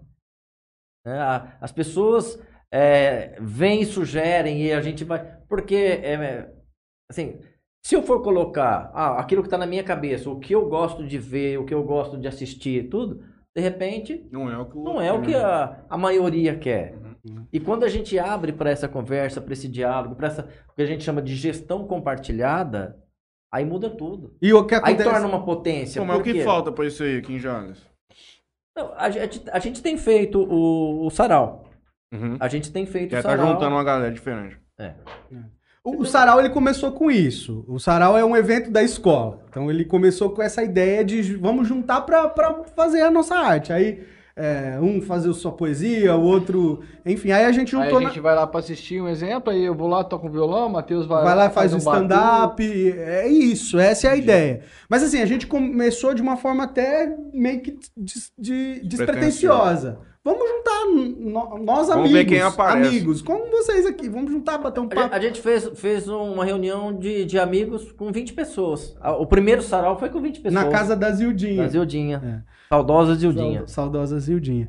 E juntamos na casa dela. E aí tava, a gente foi, aí foi o menininho, que é o Felipe, filho de uma amiga nossa e tal, tocava seu, seu violãozinho assim, mas assim, totalmente, ele, ele tava aprendendo violão, e ele tocou, cantou, aí a gente fez uma cena de uma peça que a gente tem, outro leu uma poesia, outro cantou uma música, e foi isso. Aí tinha um espaço de culinária que a gente levou comes e bebes, um espaço para poesia, que fez um varal de poesia, então assim... A gente teve espaços distintos ali na casa dela e o sarau aconteceu entre amigos. né? E aí veio essa coisa.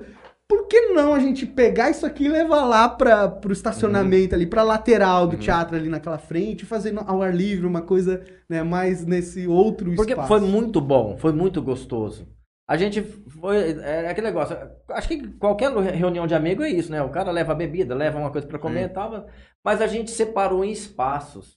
Foi uma coisa assim, até natural, né? Sim. A gente, ó, aqui é o espaço da, do, do- dos quitutes aqui. Aqui a gente fez um varal de poesias. Ô, mas vai ter criança.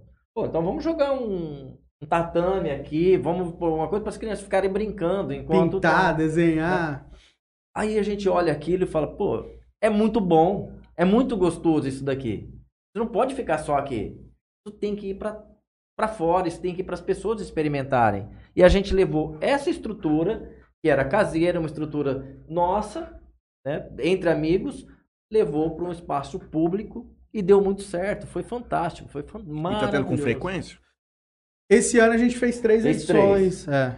Mas a, a, a última foi agora em junho, né? E a- desde então a gente não fez mais esse ano. E Uhum. não temos ainda Porque é, previsto. é, é muito gostoso, só que é muito trabalhoso. Uhum. Envolve muita coisa. uma Ele- ele, ele, ele tomou uma proporção. é, a gente chegou. O, o- a edição que a gente teve que bombou mais, a gente tinha 600 pessoas ali na, na calçada ali da, Caralho. da, da ponta de Depois você entra no Instagram do Sarau especificamente. Tem Instagram, Sarau no ponto. Você vai ver fotos, assim, registros de.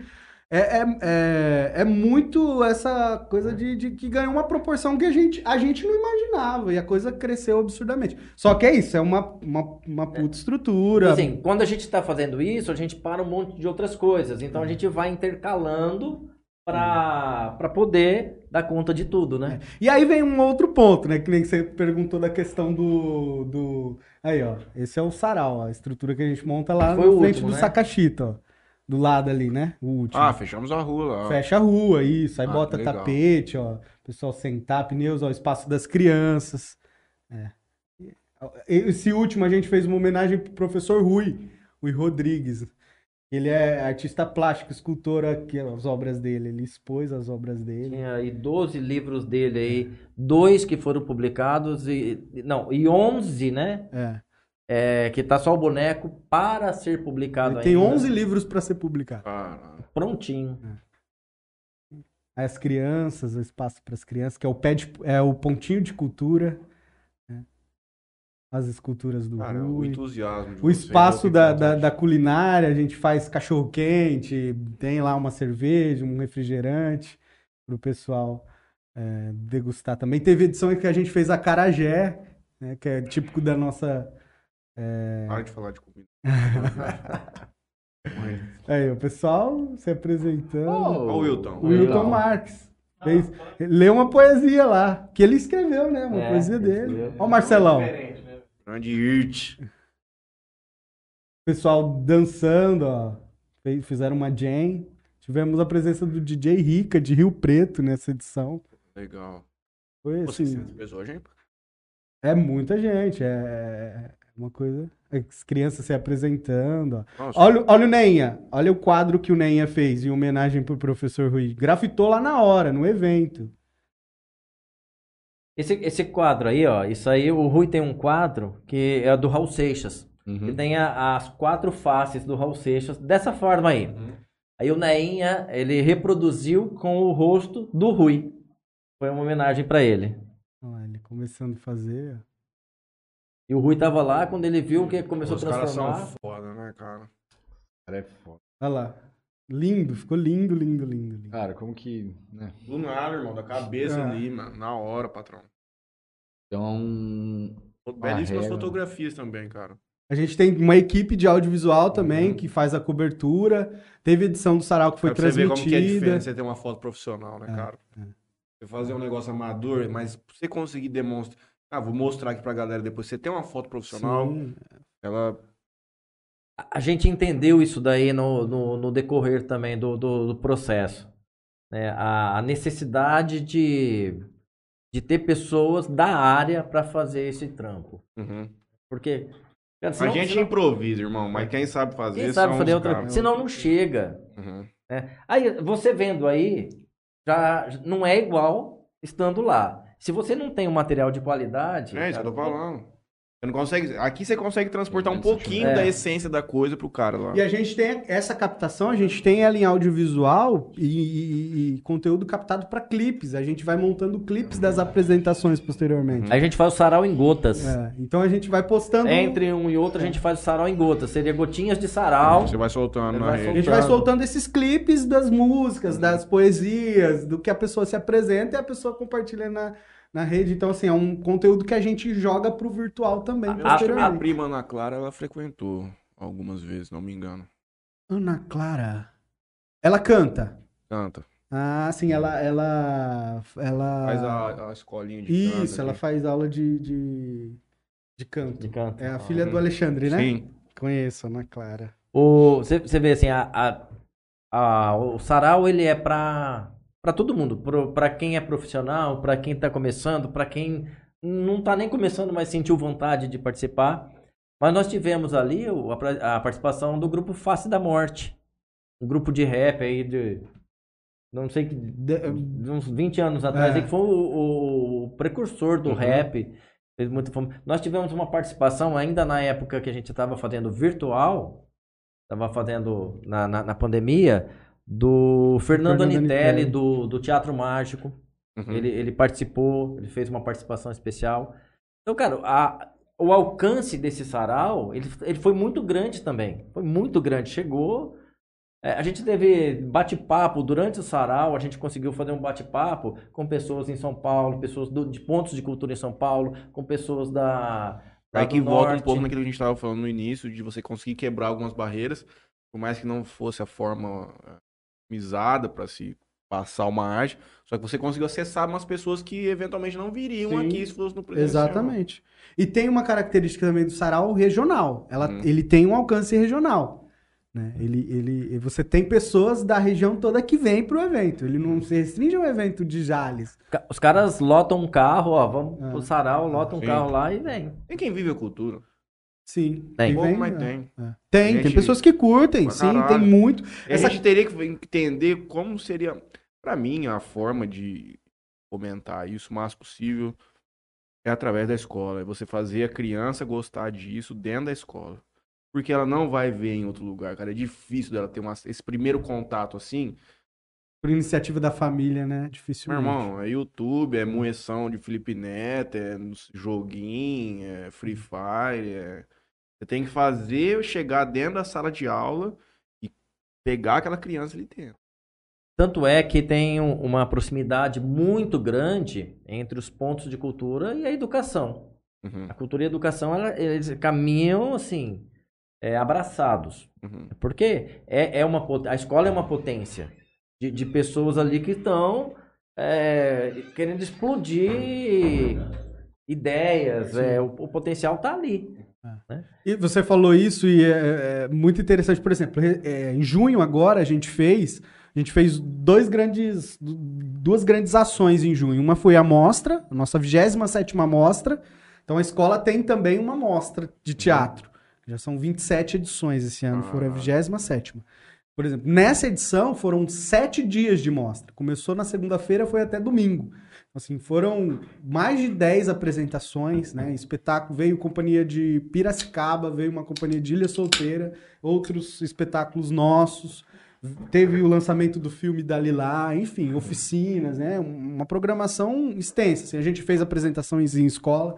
E teve um outro grande evento que foi seis apresentações que nós fizemos de um espetáculo que a gente estreou esse ano, inclusive estreamos na mostra, que chama Onde Está Você? Que a direção é do Carlos Melo. Carlinho Ah, que fez a olha. direção. Ele que dirigiu o espetáculo. Uhum. É um espetáculo que a gente aborda a temática do, do, do uso de drogas, do combate ao uso de drogas, que é um Uhum. outro tema bem, bem forte, bem Uhum. uma demanda bem alta para escolas, enfim. E a gente fez seis apresentações em parceria com a Prefeitura Municipal aqui de Jales, no teatro, para as escolas. Então, Uhum. todas as escolas estaduais foram para o teatro assistir né, a- a esse espetáculo.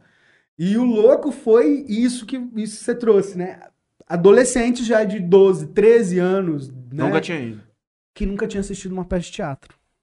E eles vinham falar. Primeira vez que eu tô assistindo uma peça de teatro. Eu só assisti na escola.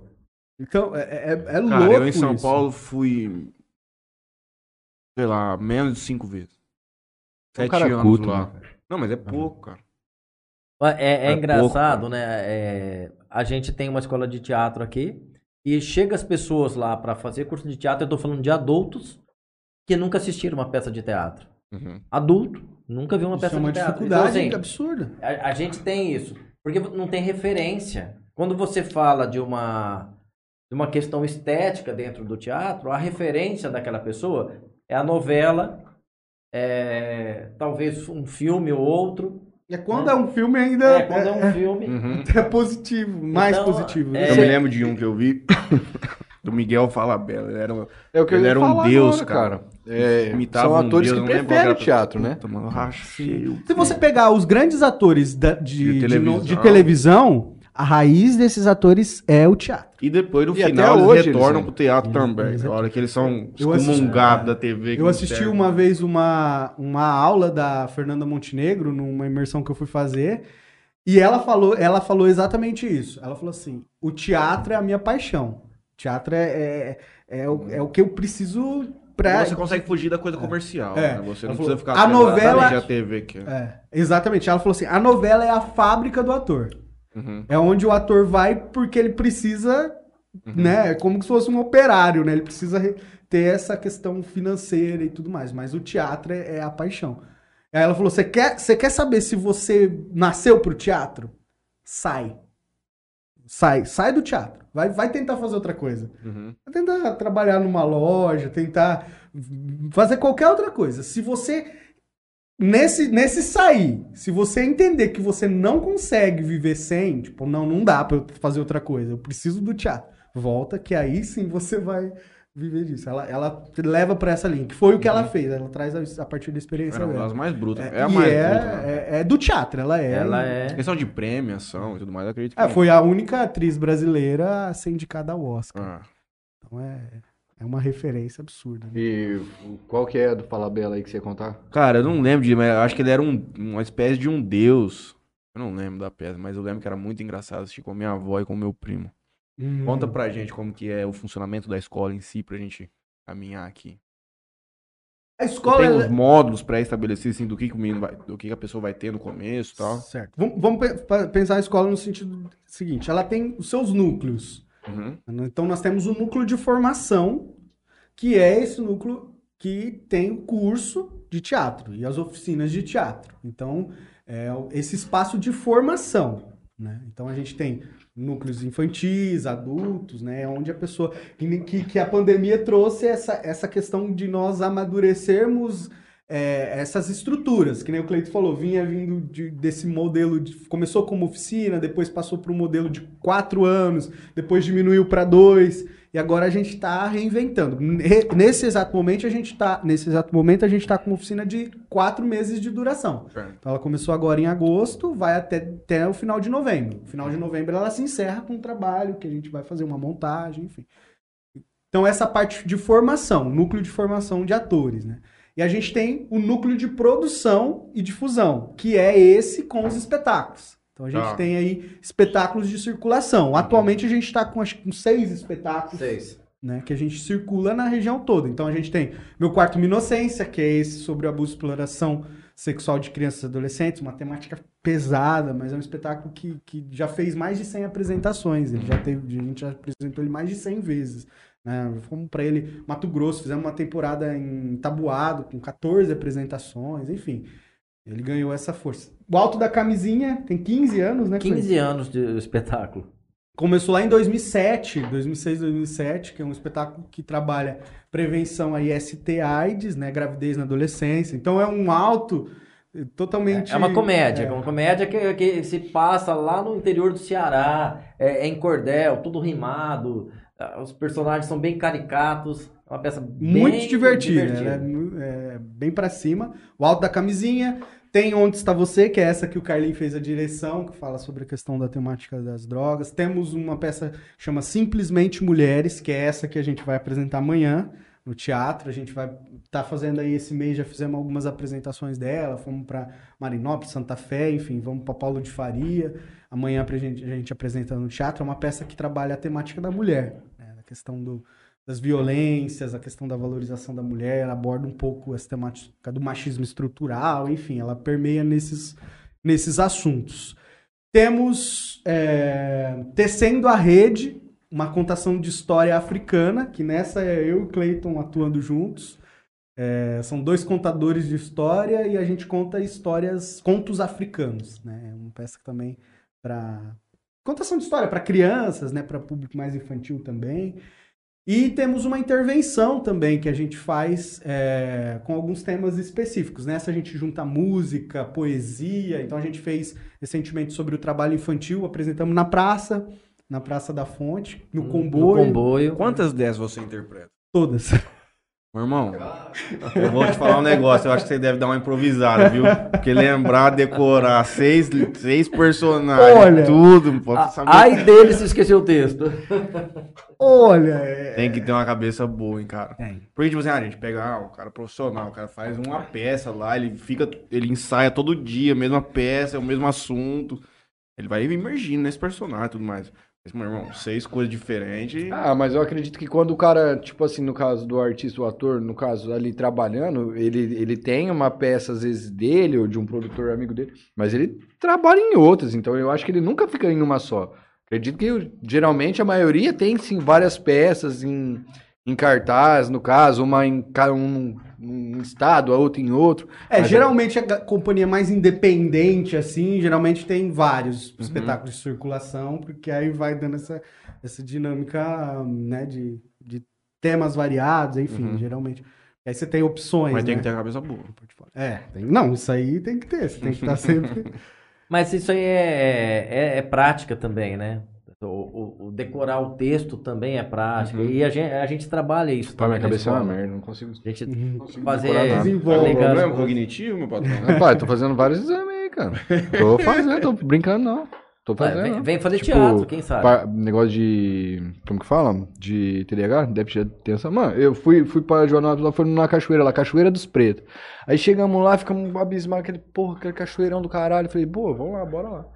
Pô, se eu fui, larguei a porta do carro aberta. Não é aberta destrancada, é aberta, aberta mesmo. A porta ficou aberta. Depois eu entrei, entrei com um par de chinelo só, o outro ficou lá. Fui embora, tipo, comprar outro chinelo. A minha cabeça Você tá, tá com tag, transtorno de ansiedade generalizado. O negócio tá doido, tchau. E eu tenho um remédio pra você, eu tô... tô não, tchau, eu não um quero tomar aí. remédio nenhum. Não, moço, CBD óleo, vou ajeitar. vou ajeitar o CBD pra você, 5 mil reais no SUS. Ou no plano de saúde. Tô falando sério, já tô mexendo com isso aí já. Rapaz. Vou te falar, moço. Deixa comigo. Vou curar o seu, Roberto, fica tranquilo. Pega, principalmente quando pega a parte de estresse, assim, né? Minha cabeça não trava. Não e... lembro da, dos meus compromissos. Em dirá de um texto que eu tiver que falar, e assim, você decorar. Falou, você falou dessa questão de texto, mas eu acho que uma coisa legal de pensar isso é o seguinte.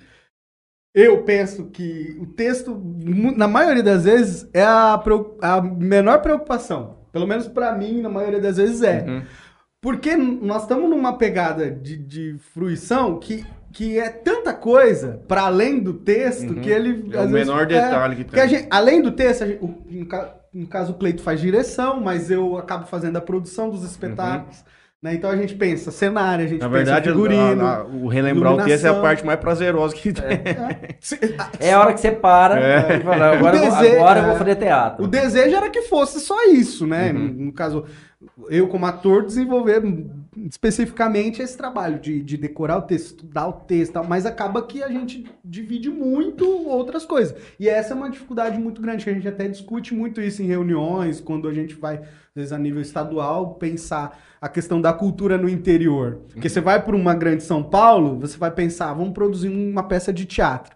Você vai ter lá muitos iluminadores para Ah, você. sim. Não, E o atrás, cara chega só pra bater o pênalti só. é, figurinista. Você consegue ter acesso a vários profissionais. E, e aqui, né? Aqui você tem que fazer tudo. Quantos figurinistas nós temos em Jales? Cenógrafo, iluminador. A gente acaba tendo que. Cenógrafo tem um, Tem. um dos maiores do Brasil. Guto Michelides. Ah, tá, eu sei, conheço. Sei, sei. Eu já sei, vi o sei. trabalho dele. Não, não conheço ele pessoalmente, conheço. Teve aqui conosco. Tava no Rock in Rio ontem montando o palco do Rock in Rio. Eu vi. Quem, quem trouxe ah, o trabalho dele lá pra mostrar pra gente lá foi a Paola. Ah, legal. Ele desenvolveu um trabalho com a Luísa, né? Aquele do. Do da rua, lá, do- sim, que sim, passava sim, no, sim, no sim. prédio. lá, Isso, isso. Sei, sei quem é. O homem é bruto. Fantástico. Acabou de mandar mensagem aqui que nós estamos pra fazer uma festa faz seis meses. E ele falou assim, ó, vem aqui no meu escritório amanhã. Aí eu esqueço. Aí no outro dia eu falei assim, não, amanhã eu vou. Aí ele falou, então vem, dá nove horas. Ô, Pô, então Uma você vai ter, reunião. já vai ter que ver esse tratamento que eu tava falando pra mim pra você também, cara. Tá ruim também, hein? já tentei de tudo, por isso que eu tô indo atrás. Eu vou tentar o CBD agora, porque remédio mais de indústria farmacêutica eu não tomo mais não. Ana Heloísa C. Rodrigues, boa noite. Feliz por conhecer essas duas pessoas que fazem um trabalho tão bonito e com tanta excelência. Excelência. Vocês são demais. Saudade, gente. Conhece a Ana Heloísa. Rodrigues? Foi aluna nossa na escola. Hoje Ah. ela tá no Paraguai fazendo medicina. Aí, bonito. Vamos pro Paraguai, o Berman tem uma média? Bolívia, moço. Aí eu sei o Davi já, já leva até ter moleque. Fazer o quê, tio? Paraguai, mano? Tá, tá passando nem uns vinhos lá, moço? O bagulho tá Você doido viu lá. que caiu agora feio O mesmo? negócio tá feio, Tião. Sabe o que aconteceu lá, segundo né, fontes não sei se seguras? Parece que meteram fogo no carro da Polícia Federal lá. Meteram, mas já faz uns dias já. Então, e aí enquanto não apareceu o culpado, o nego vai prender tudo, Tião. O nego não tá passando nada, não tá passando nem meia de etiqueta lá. O negócio lá tá feio, cara. O vape também acabou, viu? Acabou tudo. Não tá passando nada. Ó, o, tem um rapaz Se que não eu, tem nota, não passa. eu peguei, o cara que eu pego os vinhos, cara, ele tava trazendo quatro caixas. Tava dentro da conta. Parou daqui. Acabou. Manuel Pazlandim, a presença do Manuel de Matos não pode ser esquecida. É a encarnação do nascimento de um artista completo. Mambembe resgata uma tradição de atores. Manuel de Matos, Mambembe resgata uma tradição de atores. Parabéns, professores. Cleiton. Termina o Manuel aqui. O, Manuel Pazlandim é diretor da, da segunda peça do, do Manuel de Matos. É, Chico Santo e a Vaca Estrela. Ele fez o, o curso com a gente na escola, né? Fez, dirigiu lá. Dirigiu Manuel é o o espetáculo. É, É. é, o cardiologista. Legal. Legal. Chegou a dirigir um espetáculo também, né? Um abraço, meu É companheiro. um artista também, para além de médico, né? Toque quadros do decor. Nos manda vários emojis aqui. O Franleizinho nos Bom. manda um boa noite. Opa. Marilene Teubner. A Casa do Poeta ano que vem comemora 25 anos. Vem um novo livro por aí. E Dayana Alves Cunha nos mandando um boa noite. Já pensei muitas vezes em produzir um livro, cara. Desse programa aqui. São 150 pessoas. Mais, né? Que às vezes vem em dupla. É uma biografiazinha humilde da São as cidade. metas da vida de, um- de um homem, né? É. Escrever um livro, fazer um filho. Plantar uma árvore. Plantar uma Meu árvore. filho escreveu um livro, né? Meu sonho é tocar um Pô, mas violão, é- nem isso eu dei conta. Eu sou um sem vergonha. Cara, mas um livro aqui sobre o que vocês fazem aqui é, fica fantástico. É um recortezinho, um Nossa. pouco que... Mas o problema Quantas é que histórias passaram por a aqui, né? dificuldade de acessar a Ah, memória. pai, aqui eu já Mas vocês têm isso gravado, esse é o né? ponto, Vocês têm isso é. registrado. Até chorei aqui já, escutando a história dos outros aqui, moço. Tem uma história aqui que passou aqui que, pô, não, não lembro que programa que nós tivemos aqui, nós estivemos falando sobre isso, sobre histórias que contaram aqui pra gente, histórias Ah, assim, sim. porra. Uma das que mais marcou pra mim, emocionei o, o, o Billy, cara. Uma das que eu mais, mais assim, mais me marcou. A história dele é, pô, o cara é sensacional, cara. Conhece? Conhece o Billy? O Billy. cabeleireiro. Fondor. Sei, sei, sei quem é. A história dele é fantástica, mano. Rafael Guerra de Aquino, excelente entrevista, parabéns a todos. O cara é o, é o meu ilustre companheiro palhaço da academia. Aí a primeira vez que eu encontrei ele na academia, é que eu esqueci a piada que ele fez comigo. Aí eu cumprimentei ele, bom, ele fez alguma piada, tipo assim, de, de cumprimentar. É, ele, ele faz sempre isso. Ele Meu faz. medo é me orar. Não é essa? Pode ser. Alguma Aí eu falei coisa pra ele assim. assim, e, e- eu falei assim, aí ele fez a piada e eu, ah, eu tô melhor que eu mereço. Consegui tirar uma risada do rapaz. Foi bom, tava treinando pesado Tirou lá. uma hoje. risada do O palhaço. Rafa faz um, O Rafa é fantástico um também. trabalho fantástico também, o Eu Riso, em Fernandópolis. Sim. Ele teve aqui também, né? Teve, teve aqui conosco. Teve edição do Eu Riso agora em, me- em julho. Isso que eu fiquei né? me perguntando, era, era, aquele, era o grupo dele, aquele lá, que eu vi uma fotografia, não sei aonde. É. Bastante gente. Foi a edição, foi. Ele fez a edição em Fernandópolis, o evento Uhum. é de Fernandópolis. Aí ele, mas ele trouxe uma extensão para Jales. Sim. Foi o pré o riso. Então foi uma apresentação aqui em Jales e uma em Santa Fé. Ele Então, veio é. pouco antes disso, eu agora eu me Isso, lembro. foi no dia 16, eu acho, de julho. É uma companhia de Iracemápolis, era, chama Cia Pé de Cana. E foi lá na praça, tava lotado, uma apresentação fantástica. Ele mandou uns kkk aqui. Conta uma piada aí, Alberto. Vai embora. Ô, mano, cara, você já, eu, eu lembrei do- da piada que você contou o dia da- do, do aniversário do Renan Negão. Uau. Do Ah, só- vagabundo chegou no velório. Rapaz, Agora aquele é dia foi um dia que eu. Cara, não tava acreditando. Ele ficou uma meia hora pra contar essa piada. E aí. Ele eu contou e ficou Bêbado, quieto. E aí nós ficamos vários. A piada já tinha acabado. Falei, "Ah, contada, cagar, mas- vai." Ué, então você tem que fazer um podcast, um podcast não, um stand-up, e nele você apresentar bêbado.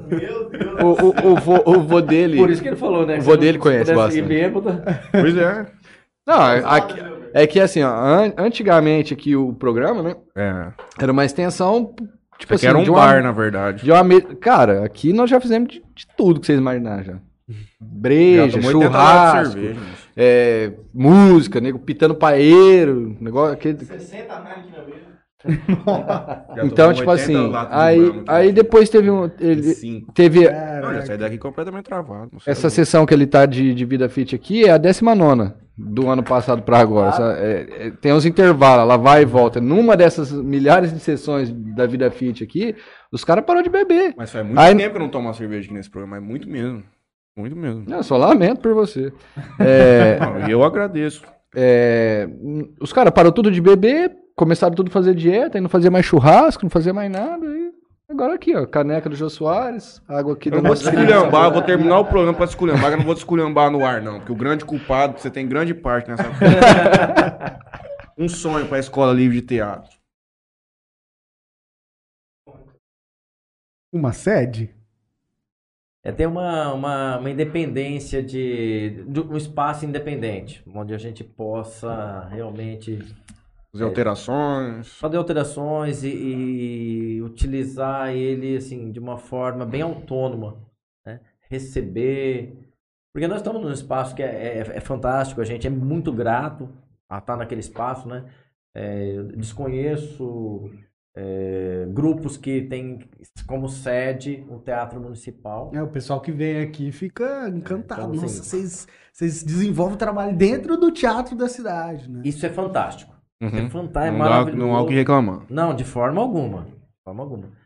Mas, assim, uma autonomia, né? Uhum. Para a gente é, poder receber e, e criar os eventos, assim, de acordo com a, com a loucura da nossa cabeça, né? Que eu acho que é o mais... O espaço nosso, né? Com a nossa cara, né? Uma coisa mais nossa sonho? mesmo. O meu? Ah. Continuar vivendo com, com esse trabalho que eu vivo e fazer disso a minha vida mesmo, no sentido de dar certo como vem dando. Esse é o meu sonho, continuar. Então já tá nesse sendo des- realizado, meu Já. patrão. Eu vivo ele. Não é um sonho, vivendo mas- ele. Família de vocês, além de apoiar, tá dentro do teatro? A do Cleiton mais, né? É, eu tenho, tenho dois filhos que estão fazendo o curso de teatro. né? A minha esposa sempre apoiou muito, inclusive atuou Sim. é, em espetáculo, deu aula na Escola Livre de Teatro. Tra- ajuda no sarau pra caramba. Sarau, trabalha no ela- sarau com ela a gente. coordena né? o sarau Coordena junto com a gente. Isso, Espaço. Então, nossa. assim, é, antes disso, quando eu comecei, os meus pais também sempre apoiaram. É, inclusive, meu pai tinha os tesouros de alfaiate, essas coisas. E quando ele ia procurar em casa, nunca tava. Tava sempre lá no teatro, essas coisas. Então, assim, é, eu tenho uma felicidade de poder dizer que sempre tive o apoio de todos. O- a Larissa fez uma aula de teatro, ela fala que ela saiu porque eu não dei, não dei, não dei fala para ela no, no teatro. Só não levei o Luiz, não consegui. É, Só de vez em mas quando os que ele vai dois, ajudar. os dois menores estão fazendo o curso agora. Tem quatro filhos? Quatro filhos. Rapaz. Coisa linda, patrão. Ago- Agora, a minha, minha namorada é atriz também, atua Uhum. no, no, no núcleo de produção com a gente, a Letícia, né? E também tá super envolvida com o trabalho da escola, agora tá dando aula também na, na nas turmas infantis.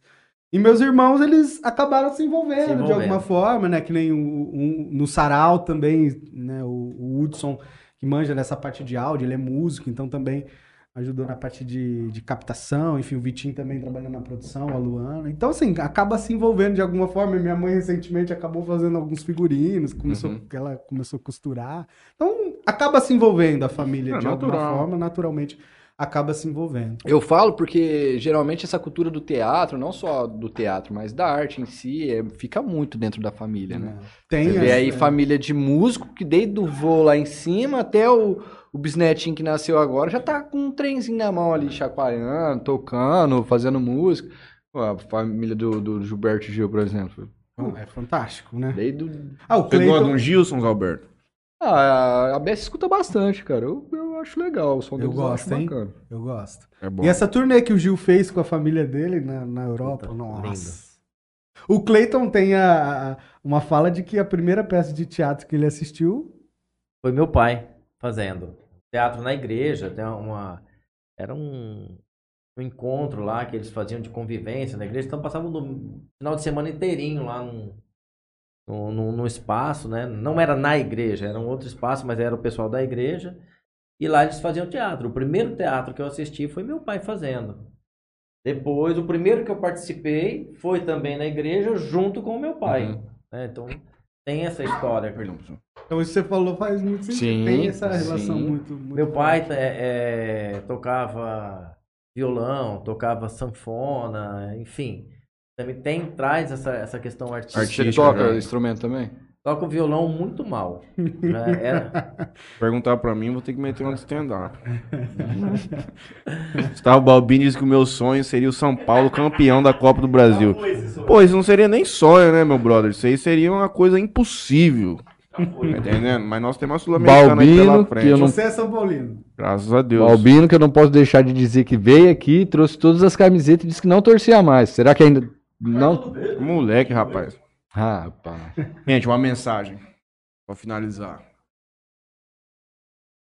Deus abençoe todo mundo. Cara, eu, eu, eu vou, vou falar a partir disso que está acontecendo aqui agora. Uma mensagem que isso aqui é, é extremamente importante. Essa, essa abertura, essa voz que vocês dão para todo tipo de gente, para todo segmento, em especial aqui na, na nossa situação, isso aqui é muito importante. É como você falou, tem muita gente que não sabe Uhum. é, que tá As entrelinhas tá que nós falamos aqui. Exatamente. Então, assim, essa abertura é muito grande. Então, a mensagem que eu, que eu tenho, eu posso é, me arriscar a falar aqui, é que vamos falar mais, abrir mais espaço para todo mundo, ouvir as outras pessoas. Isso, é, eu acho que é, o- é o caminho que a gente tem para Ouvi com boa vontade, com boa inclusive. vontade. Boa vontade, clube. ouvir, não briga, brigar já, né? Só esperando ele terminar para eu contrapor. Criar diálogos, né? Diálogo, Essas diálogo, pontes, é né? fantástico. Importantíssimo. Bom, a, a mensagem que eu deixo, eu acho que também partindo do- de boa, boa parte da nossa conversa aqui, é essa coisa do, do ir atrás mesmo do, do sonho e entender que, que existe uma realidade é, cultural aqui em Jales potente, pulsante. Né? A gente tem muito isso muito forte. Infelizmente, a gente enfrenta muito. é, direto pessoas que queriam muito estar fazendo, desenvolvendo teatro ou, ou arte no geral. A gente fala do teatro porque é a nossa praia, mas isso acontece em, em todas as modalidades. Galera que queria mesmo, né? Uhum.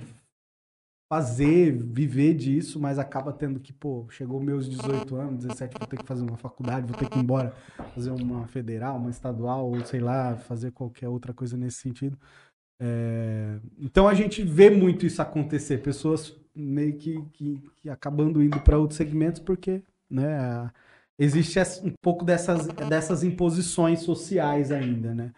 É, então a mensagem que eu digo, que eu digo é para que a galera tenha força mesmo para para resistir, né? Para enfrentar Perseverar isso e perseverar, vai atrás, vai estudar, vai entender a realidade aqui da, da nossa região. Vamos, vamos pensar qual é, como que eu posso crescer aqui, desenvolver aqui, ou em qualquer lugar que seja, mas vai. A arte está aí para ser explorada, né? Tem espaço para muita coisa, para muita gente, e é isso. Pra quem quiser se, se inscrever, ingressar no, no- no grupo de teatro, como, como faz? Deixa, deixa pro pessoal aqui o passo a passo, qual, qual é, quando são abertos esses, esses, essas turmas que vocês começam, quando é a próxima. É, deixa tudo certinho pro pessoal que tá em casa aí nos assistindo, pra saber como faz pra eles poderem participar, aprender como é a vida do teatro. Eu acho que o primeiro passo seria a pessoa ir no, pro nosso Instagram, né? Que lá tem Uhum. tudo. Arroba Escola Livre de Teatro. Lá a gente posta o nosso dia a dia de aula, de matrícula, de tudo, né? De eventos. É, arroba Escola Livre de Teatro. É gente- gratuito? Ah, o curso não. Ele tem uma contribuição mensal, né, para manutenção. É um valor tá. simbólico Não, de sim. 60 reais. Uhum. né, hoje está nesse valor. É mais para manutenção Sim. mesmo do, do espaço, porque a gente não tem, Não é, tem incentivo. incentivo de nenhuma esfera, então a gente Uhum. precisa desse, dessas, dessas contribuições para manutenção mesmo. É, mas é, arroba Escola Livre de Teatro no Instagram, Facebook a gente também tem uma página, Ponto de Cultura Escola Livre de Teatro, YouTube também estamos lá, enfim. Pra, e para as nossas redes sociais, porque aí acompanha o nosso dia a dia. A gente abriu agora em, em agosto, né? Julho, agosto, a gente abriu turmas novas, agora a gente já. Essas turmas já estão caminhando, então próximas turmas em janeiro, final de janeiro, provavelmente a gente abre para iniciar em fevereiro novamente. Então, a- geralmente sempre início de semestre a gente está abrindo turma. Mas tem também uma porrada de outras coisas que a gente desenvolve. né? A escola tem o sarau, tem os eventos, os espetáculos que a gente promove. Então tem muita coisa que a escola está Oficinas que, que são alternativas, que entram no meio disso aí tudo. É. As pessoas podem participar. Temos um cineclube também, que é essa coisa. já É uma reunião pra galera que curte cinema, Uhum. assistir filmes, debater sobre cinema. Uhum. É um projeto que a escola iniciou também, um cineclube. Para agradecer o seu agradecimento do nosso programa, eu ofereço o seguinte: para vocês conseguirem ter uma, uma, uma divulgação num outro sentido, ou talvez uma coisa um pouco mais técnica ou qualquer coisa, se vocês quiserem um dia fazer um podcast aqui exclusivamente com a galera da, de arte, trazer alguém, ou bolar, ou você vi- vir toda a turma lá, a gente fecha uma data aqui, vocês vêm e tocam o pau no Interorcast Arts. Show, hein? Maravilhoso, cara. Isso. Fechado. Então Massa. é isso aí. Vamos pra cima. Ah, e eu trouxe aqui e acabei que no. Amanhã a gente vai ter o espetáculo. Lá, simplesmente mulheres. Vou deixar aqui o convite pra vocês, os ingressos. Ô, maravilha. vocês estiverem disponíveis. e- Pode homem? Pode, claro. É, Precisam, precisamos também. É, é um espetáculo que a gente estreou esse ano. Ô, maravilha. Tá aí fresquinho, vai ser uma apresentação mais, mais intimista. A gente vai fazer com um público em cima do, do, do palco, né? Então, é, fica o convite aí. Muito, O, o espectador em cima do palco? Em cima É, do vai- não, não vai ficar lá na plateia, vai ser bem próximo. Ah, tá. tá. Mas na parte de baixo ali. que eu- Não, não, Não, vai ficar no palco ficar no mesmo. palco mesmo. A gente vai botar Ou cadeira. A ali. apresentação Ah, vai tá. acontecer num, num pedaço menor do palco. e Porque todo aquele palco é grandão, né? A gente vai fazer tudo ali em cima. Porque vai a, um ideia é ser bem intimista, reduzido, é ter né? pouca gente. Se vocês precisarem de mais, tiver pra falar. Amanhã nós estamos. Amanhã nós temos. Que horas que. Sete e meia. Nós temos amanhã dois programas. Nós temos um programa. É 18h30. É um outro podcast de beach tennis que o Franley conduz junto com o Marlon, mas eu fico na técnica. E depois nós temos o programa do Dubola, um novo de esporte, que tá tendo um podcast chamado Banco de Reserva. Amanhã até fica o convite para quem tá nos assistindo. Como que chama o jogador, Léo?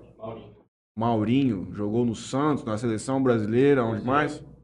No Cruzeiro e tudo mais. Show. Mas fico, fico- eu agradeço muito, vou ofertar para quem aí. pra turma. Se alguém se interessar, eles vão até lá. Eu agradeço a, a visita de vocês aqui hoje. Fica esse convite, vamos bolar alguma coisa pra vocês Vamos trazerem sim. alguém aqui para discutir mais sobre isso.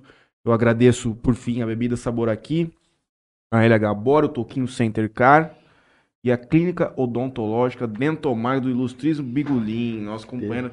Você já foi no food truck do Eltinho, Alberto? Rapaz, amanhã é o dia, hein, Amanhã cara. é dia. amanhã já levo o Davi 5 horas da tarde, já destampa a primeira e Deus abençoe.